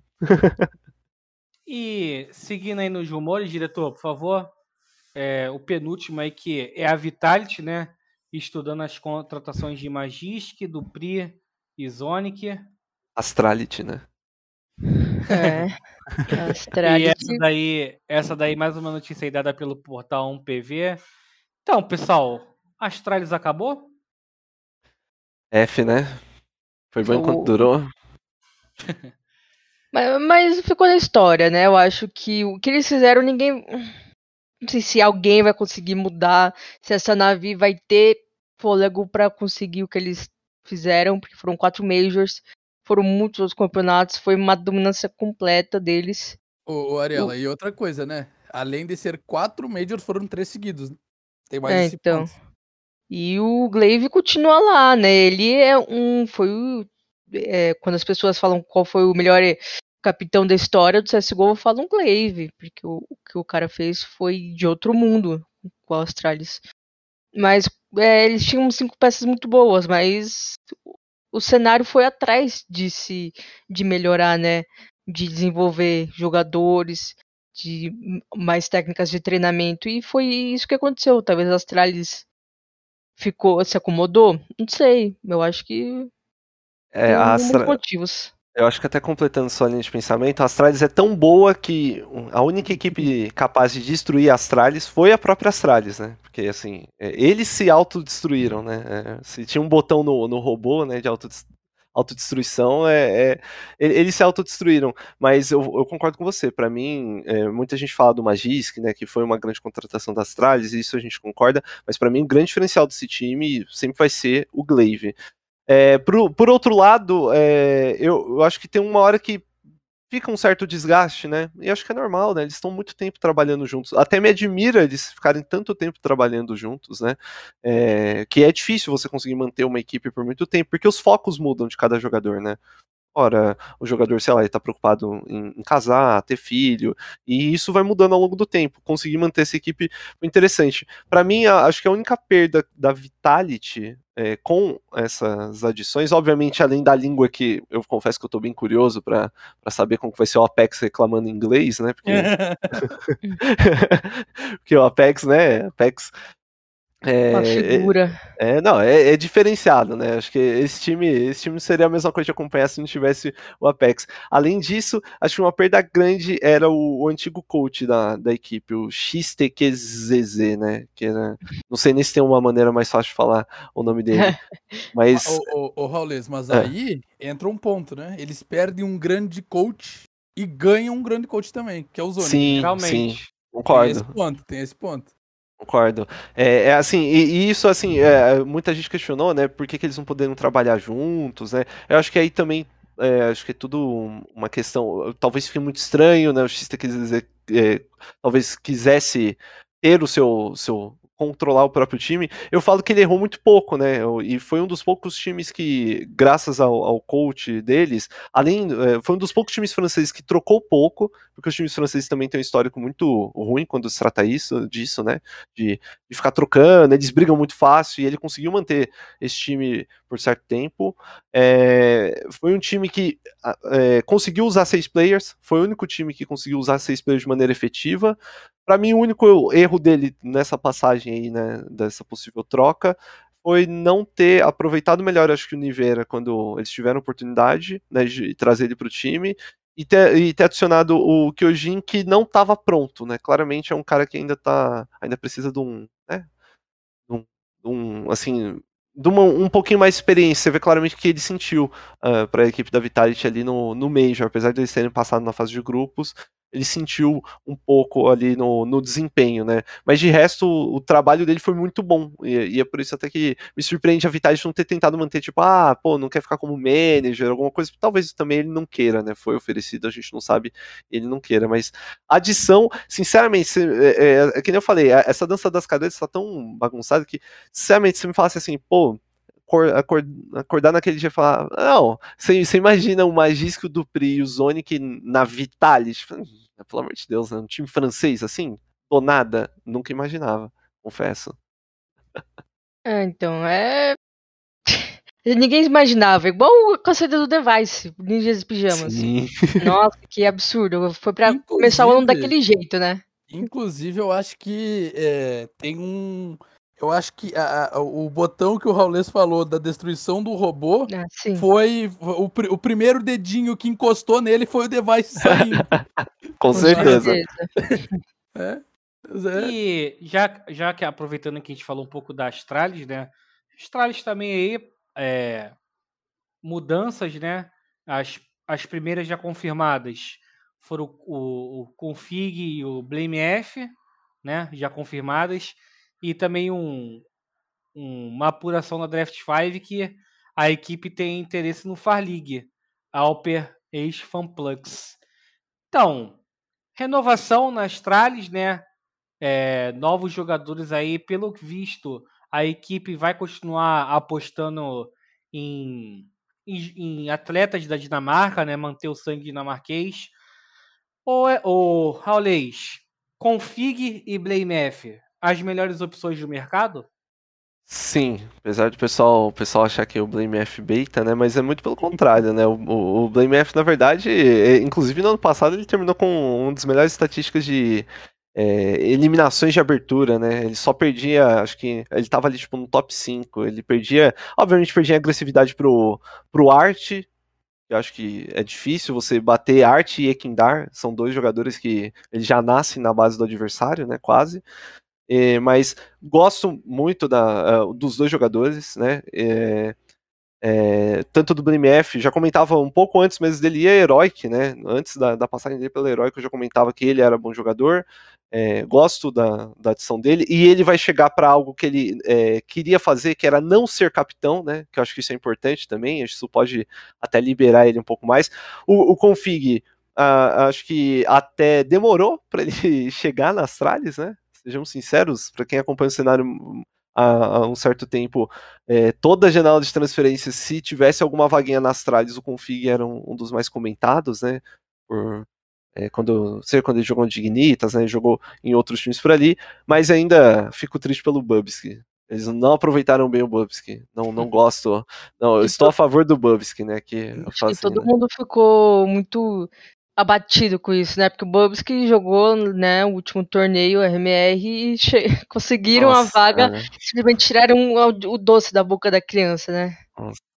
É, foi Inclusive-.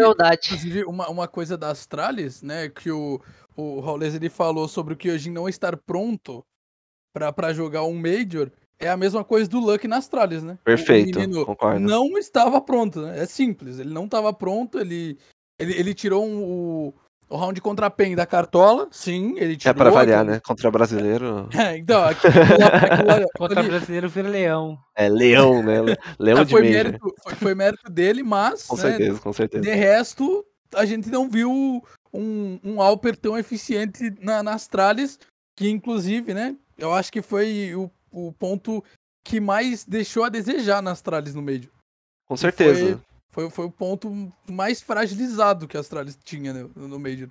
Com certeza, né? E, e até por isso acho que me surpreende, assim, eu eu entendo que talvez eles não queiram ter esse tempo de preparação. O Ferlig pra, é, era uma opção, sempre foi, eu acho que uma opção boa, mas é, já, já descartar um cara que acabou de chegar, realmente, confesso que acho que até eles se decepcionaram com, com o que eles viram lá dentro, né? É, já que você falou aí do Ferlig, Edzinho, você que é um conhecedor também do cenário internacional, o que, que você acha desse, dessa investida aí, nessa possível investida da, da Astralis, desse jogador da ex-FPX? Cara, é um jogador bom, né? In- in- Inclusive para Astralis, né? Que, que precisa. Não sei se precisa agora, né? Por causa do config, né? Que, te- que ele já tem um Alper agora. Mas na pra época, né? Pra época do reporte era era sem dúvidas que o, o Astralis precisava de, de um, um um jogador cascudo, digamos assim, dele, de Alp, né? Porque saiu um device e aí vem um Luck. Não tô criticando o Luck, mas a gente sabe co- como que ele jogou no meio. E aí, ah, chegou a, a notícia do Far League, a gente falou, ó, beleza, agora a Astralis vai colocar, vai voltar pro rumo? Só que agora chegou um, um config que eu não sei se né, eles, eles vão. Como o próprio Hollis falou, não sei se eles vão meio que né, descartar um cara que recém chegou. É, essa é a minha única dúvida nesse momento. Mas com certeza seria uma adição muito boa para a Astralis. E pra gente fechar aqui, por você, Ariel, tem alguma outra. algum outro rumor que você gostaria de trazer à tona aí? Uma outra mudança? acho que o do Easy Tag, né? Que recentemente saiu. Verdade. Que vai chegar, vai pra NiP, ou NiP, no lugar do LNZ, que era o jogador que tava no Young Ninjas, não era? Acho que ele tava é isso mesmo. Ninjas. Sim. É. Ele, ele, trocou de lugar com outro, né? O ZTR, né? Que tava Sim. também no Young Ninjas. Eles estavam fazendo essa revi revisão, né? No time principal. Então vai ser Assim, o Easy Tag, desde que saiu da Heroic pra ir pra Cloud9, ele virou um nômade, coitado. Ele não acho que não conseguiu se achar. E ele é um Sim. jogador bom, assim. Vamos ver agora com uma equipe estruturada, que realmente tem um plano a longo prazo, agora com Device, com Rampos de capitão, com a chegada dele. Eu acho que ele, é, acho que ele não vai sair tão cedo se ele for pros índios de pijamas. Porque é uma outra, um outro foco, é uma outra história lá, né? Eu até esperava que o próprio Dupri fosse querer ir, né? Que, pro, pro Ninjas e Pijamas. É, muitos comentavam é, sobre essas mudanças. Tentaram e não quis ir, né? Pode ser, pode ser, né? Pode ser que ele mesmo não quis ir, né? Porque ele gosta bastante do, do Device, né? Ele já tem ali um, um certo histórico jogando juntos, mas né, é, é, acho que a, a, quem mais ganhou né, nessa mudança aí do, do, do EasyTag foi, foi a Astralis, de certa forma, né? Porque eles, eles contrataram de graça e venderam por 500k lá para Cloud9, né? Na época. Mas é, é, um bom jogador, é um jogador que, inclusive, na, na passagem dele pela Astralis fez diferença.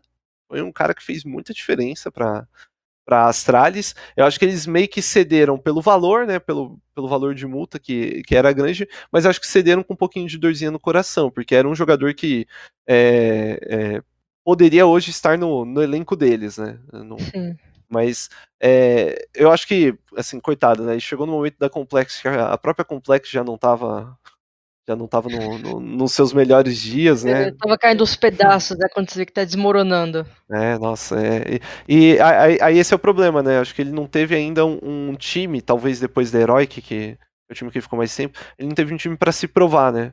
Pra falar assim, não. Teve tempo, né? Exato. Exatamente. Mas considero também bom jogador, né? Apesar do pessoal lá fora chamar ele de price tag, né? Por ter trocado o, de time e passe e tal. Não, mas acho que, né? Oportunidade é oportunidade e ele tem que aproveitar. Mas concordo com você, Ariane. Então, pessoal, acredito que chegamos ao fim, né? Dessa. Ah. De, mais dessa, de mais uma edição do, do Overtime. Antes de agradecer aos excelentíssimos convidados. Eu gostaria de agradecer primeiramente a Lenovo, né, por confiar na Gamers Club Media, nos nossos programas. Pessoal, dá uma força aí pra gente aí, ó. Exclamação Lenovo aí, por favor. É, agradecer também a Gamers Club, né, por ceder o espaço aqui no canal e lembrar, né, que amanhã é, sai já, amanhã nas principais plataformas será postado a versão podcast. E claro, pessoal, se vacinem, né? Usem máscara. Boa as coisas estão melhorando, mas não vamos vacilar, né, pessoal? Raulês, é, primeira vez você aqui no Overtime conosco, né? Isso estreia ou estou enganado? Sim, me estreia, me estreia, cara. Então, Ó, o, o, último, o último. Isso muita gente não sabe, inclusive, né? O último. Última vez que eu apareci em alguma coisa da, aqui na, na Draft 5, né? Do, é, de uma maneira geral. No Ask 5, né? Foi no Ask 5 que eu, inclusive, sugeri na época, né? Eu, inclusive, su sugeri, né? Muita gente não sabe que. O, o quadro Ask 5, da maneira como ele foi feito, eu sugeri, sugeri pro, pro, pro Sprícigo na época. Eu falei assim, cara que, que, você, o que, que a gente não faz, né? Vocês estão sempre nos eventos, aproveita, né, que tá, que tá lá. Assim, aí ele falou assim: não, pô, achei legal, vamos fazer. Você já vai ser o primeiro. Eu falei assim: não, calma, eu falei pra vocês fazerem, não pra... Não pra Vamos fazer, vem cá, bora, é o bora. famoso chamou na chincha, né? É, calma. É. Pô, mas eu fui bem, eu fui bem naquele, eh, no Ask 5, né? É, mas é, isso é uma curiosidade, né? Muito- talvez muita gente nem, nem sabia disso, mas eh, inclusive, né, eu quero que volte os eventos presenciais pra eu olhar mais Ask 5, pô. Eu sempre dava risada, o pessoal ficava na dúvida, né, e tal. E você fica assim, nossa, eu sei a resposta, ele não sabe, meu Deus do céu. Não é essa, é essa, sabe? O, o, o, é, você- é, o pessoal chama de espricigo, né? De esprícigo, mas a gente chama ele de golfo. O Golfo até comentou aqui, né? Ó, lembra que ele participou do Ask 5. Então, Golfo, recado tá dado.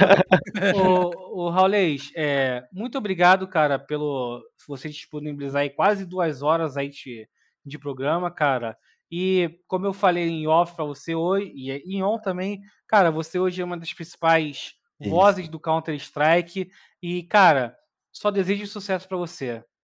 É, eu, eu agradeço, agradeço o tempo de vocês aí também, né? Agradeço o convite. Estou sempre aberto a convites, né? A gente, às vezes a agenda fica meio maluca, né? Mas a gente, a gente sempre dá um jeito. E é isso, galera. Quando é pra falar de CS, não, pra mim nem, nem tem tempo. Se deixar, às vezes, eu tenho coisas às vezes pra fazer, eu fico aqui falando de CS tranquilamente, né? Eu gosto, né? A, a mais esse jogo talvez seja o meu maior defeito, né? Essa, essa é a verdade. Olhar mais demais. Exatamente. E é, agradecer também os meus colegas aí de geração. Edzinho, já que você foi o último na apresentação, sua hora é agora, Edzinho. Cara, só né, agradecer o Raulês aí por, por ter se disponibilizado a, a chegar aqui com, com a gente, colar no, no, no overtime.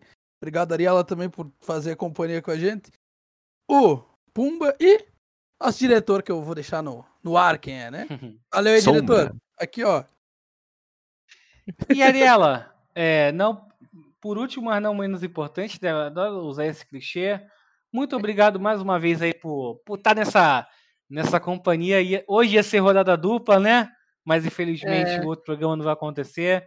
Ariela, só aí, é- só a gente fazer seu merchan também para o pessoal conhecer um pouco mais do seu trabalho.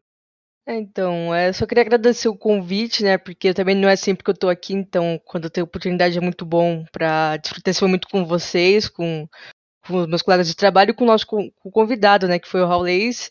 Foi uma resenha muito boa e eu queria também agradecer a GC por esse espaço que eles cedem pra gente, pra gente conversar, é, ter essa resenha, ter essa- esse papo mais descontraído sobre o cenário, né? Acho que é muito bom e ajuda muito a- o, o público, né, a entender as situações, ainda mais com o Raulês, que é o expert, né, que ele antes dava os furos e agora ele está trabalhando como caster, né. É, é, muita gente fala isso, né? Cara, eu, eu gostava bastante, né? Inclusive, Ah, você eu- eu- gostava de dar o furo, ou Raul? adorava, adorava. Coloca na thumb, cadê a minutagem, né? Coloca assim, Raulês, sobre furos, né? Sobre os furos. aí, aí coloca uma thumb assim, a- O furo de Raulês. a- adorava isso também. Mas né, não, não tem como a gente conciliar, né, uma coisa com outra, né? E assim, eu, eu gosto muito de, de me comunicar com, com todo mundo. Então eu falei assim, não, vou, vou, vou continuar como caster que, que é, é, é onde eu me encontrei, né? Mas, cara, Ué, mas- eu vou- Oi, pode falar, Mas, falar. ma- é, mas, comuni mas como comunicador, como cast, você também tá lá no bastidor, tô. Tá sabendo. Sim, sim, não, mas aí Tá são vendo? coisas diferentes, né? São coisas diferentes. Não, não, não posso, eu prefiro não comentar, né? Vou, vou pedir pra, como que é? Pro, pro meu agente enviar uma nota, né?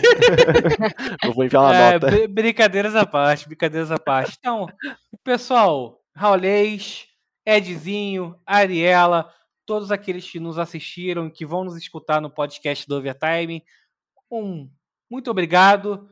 Se vacinem, usem máscara e é nóis.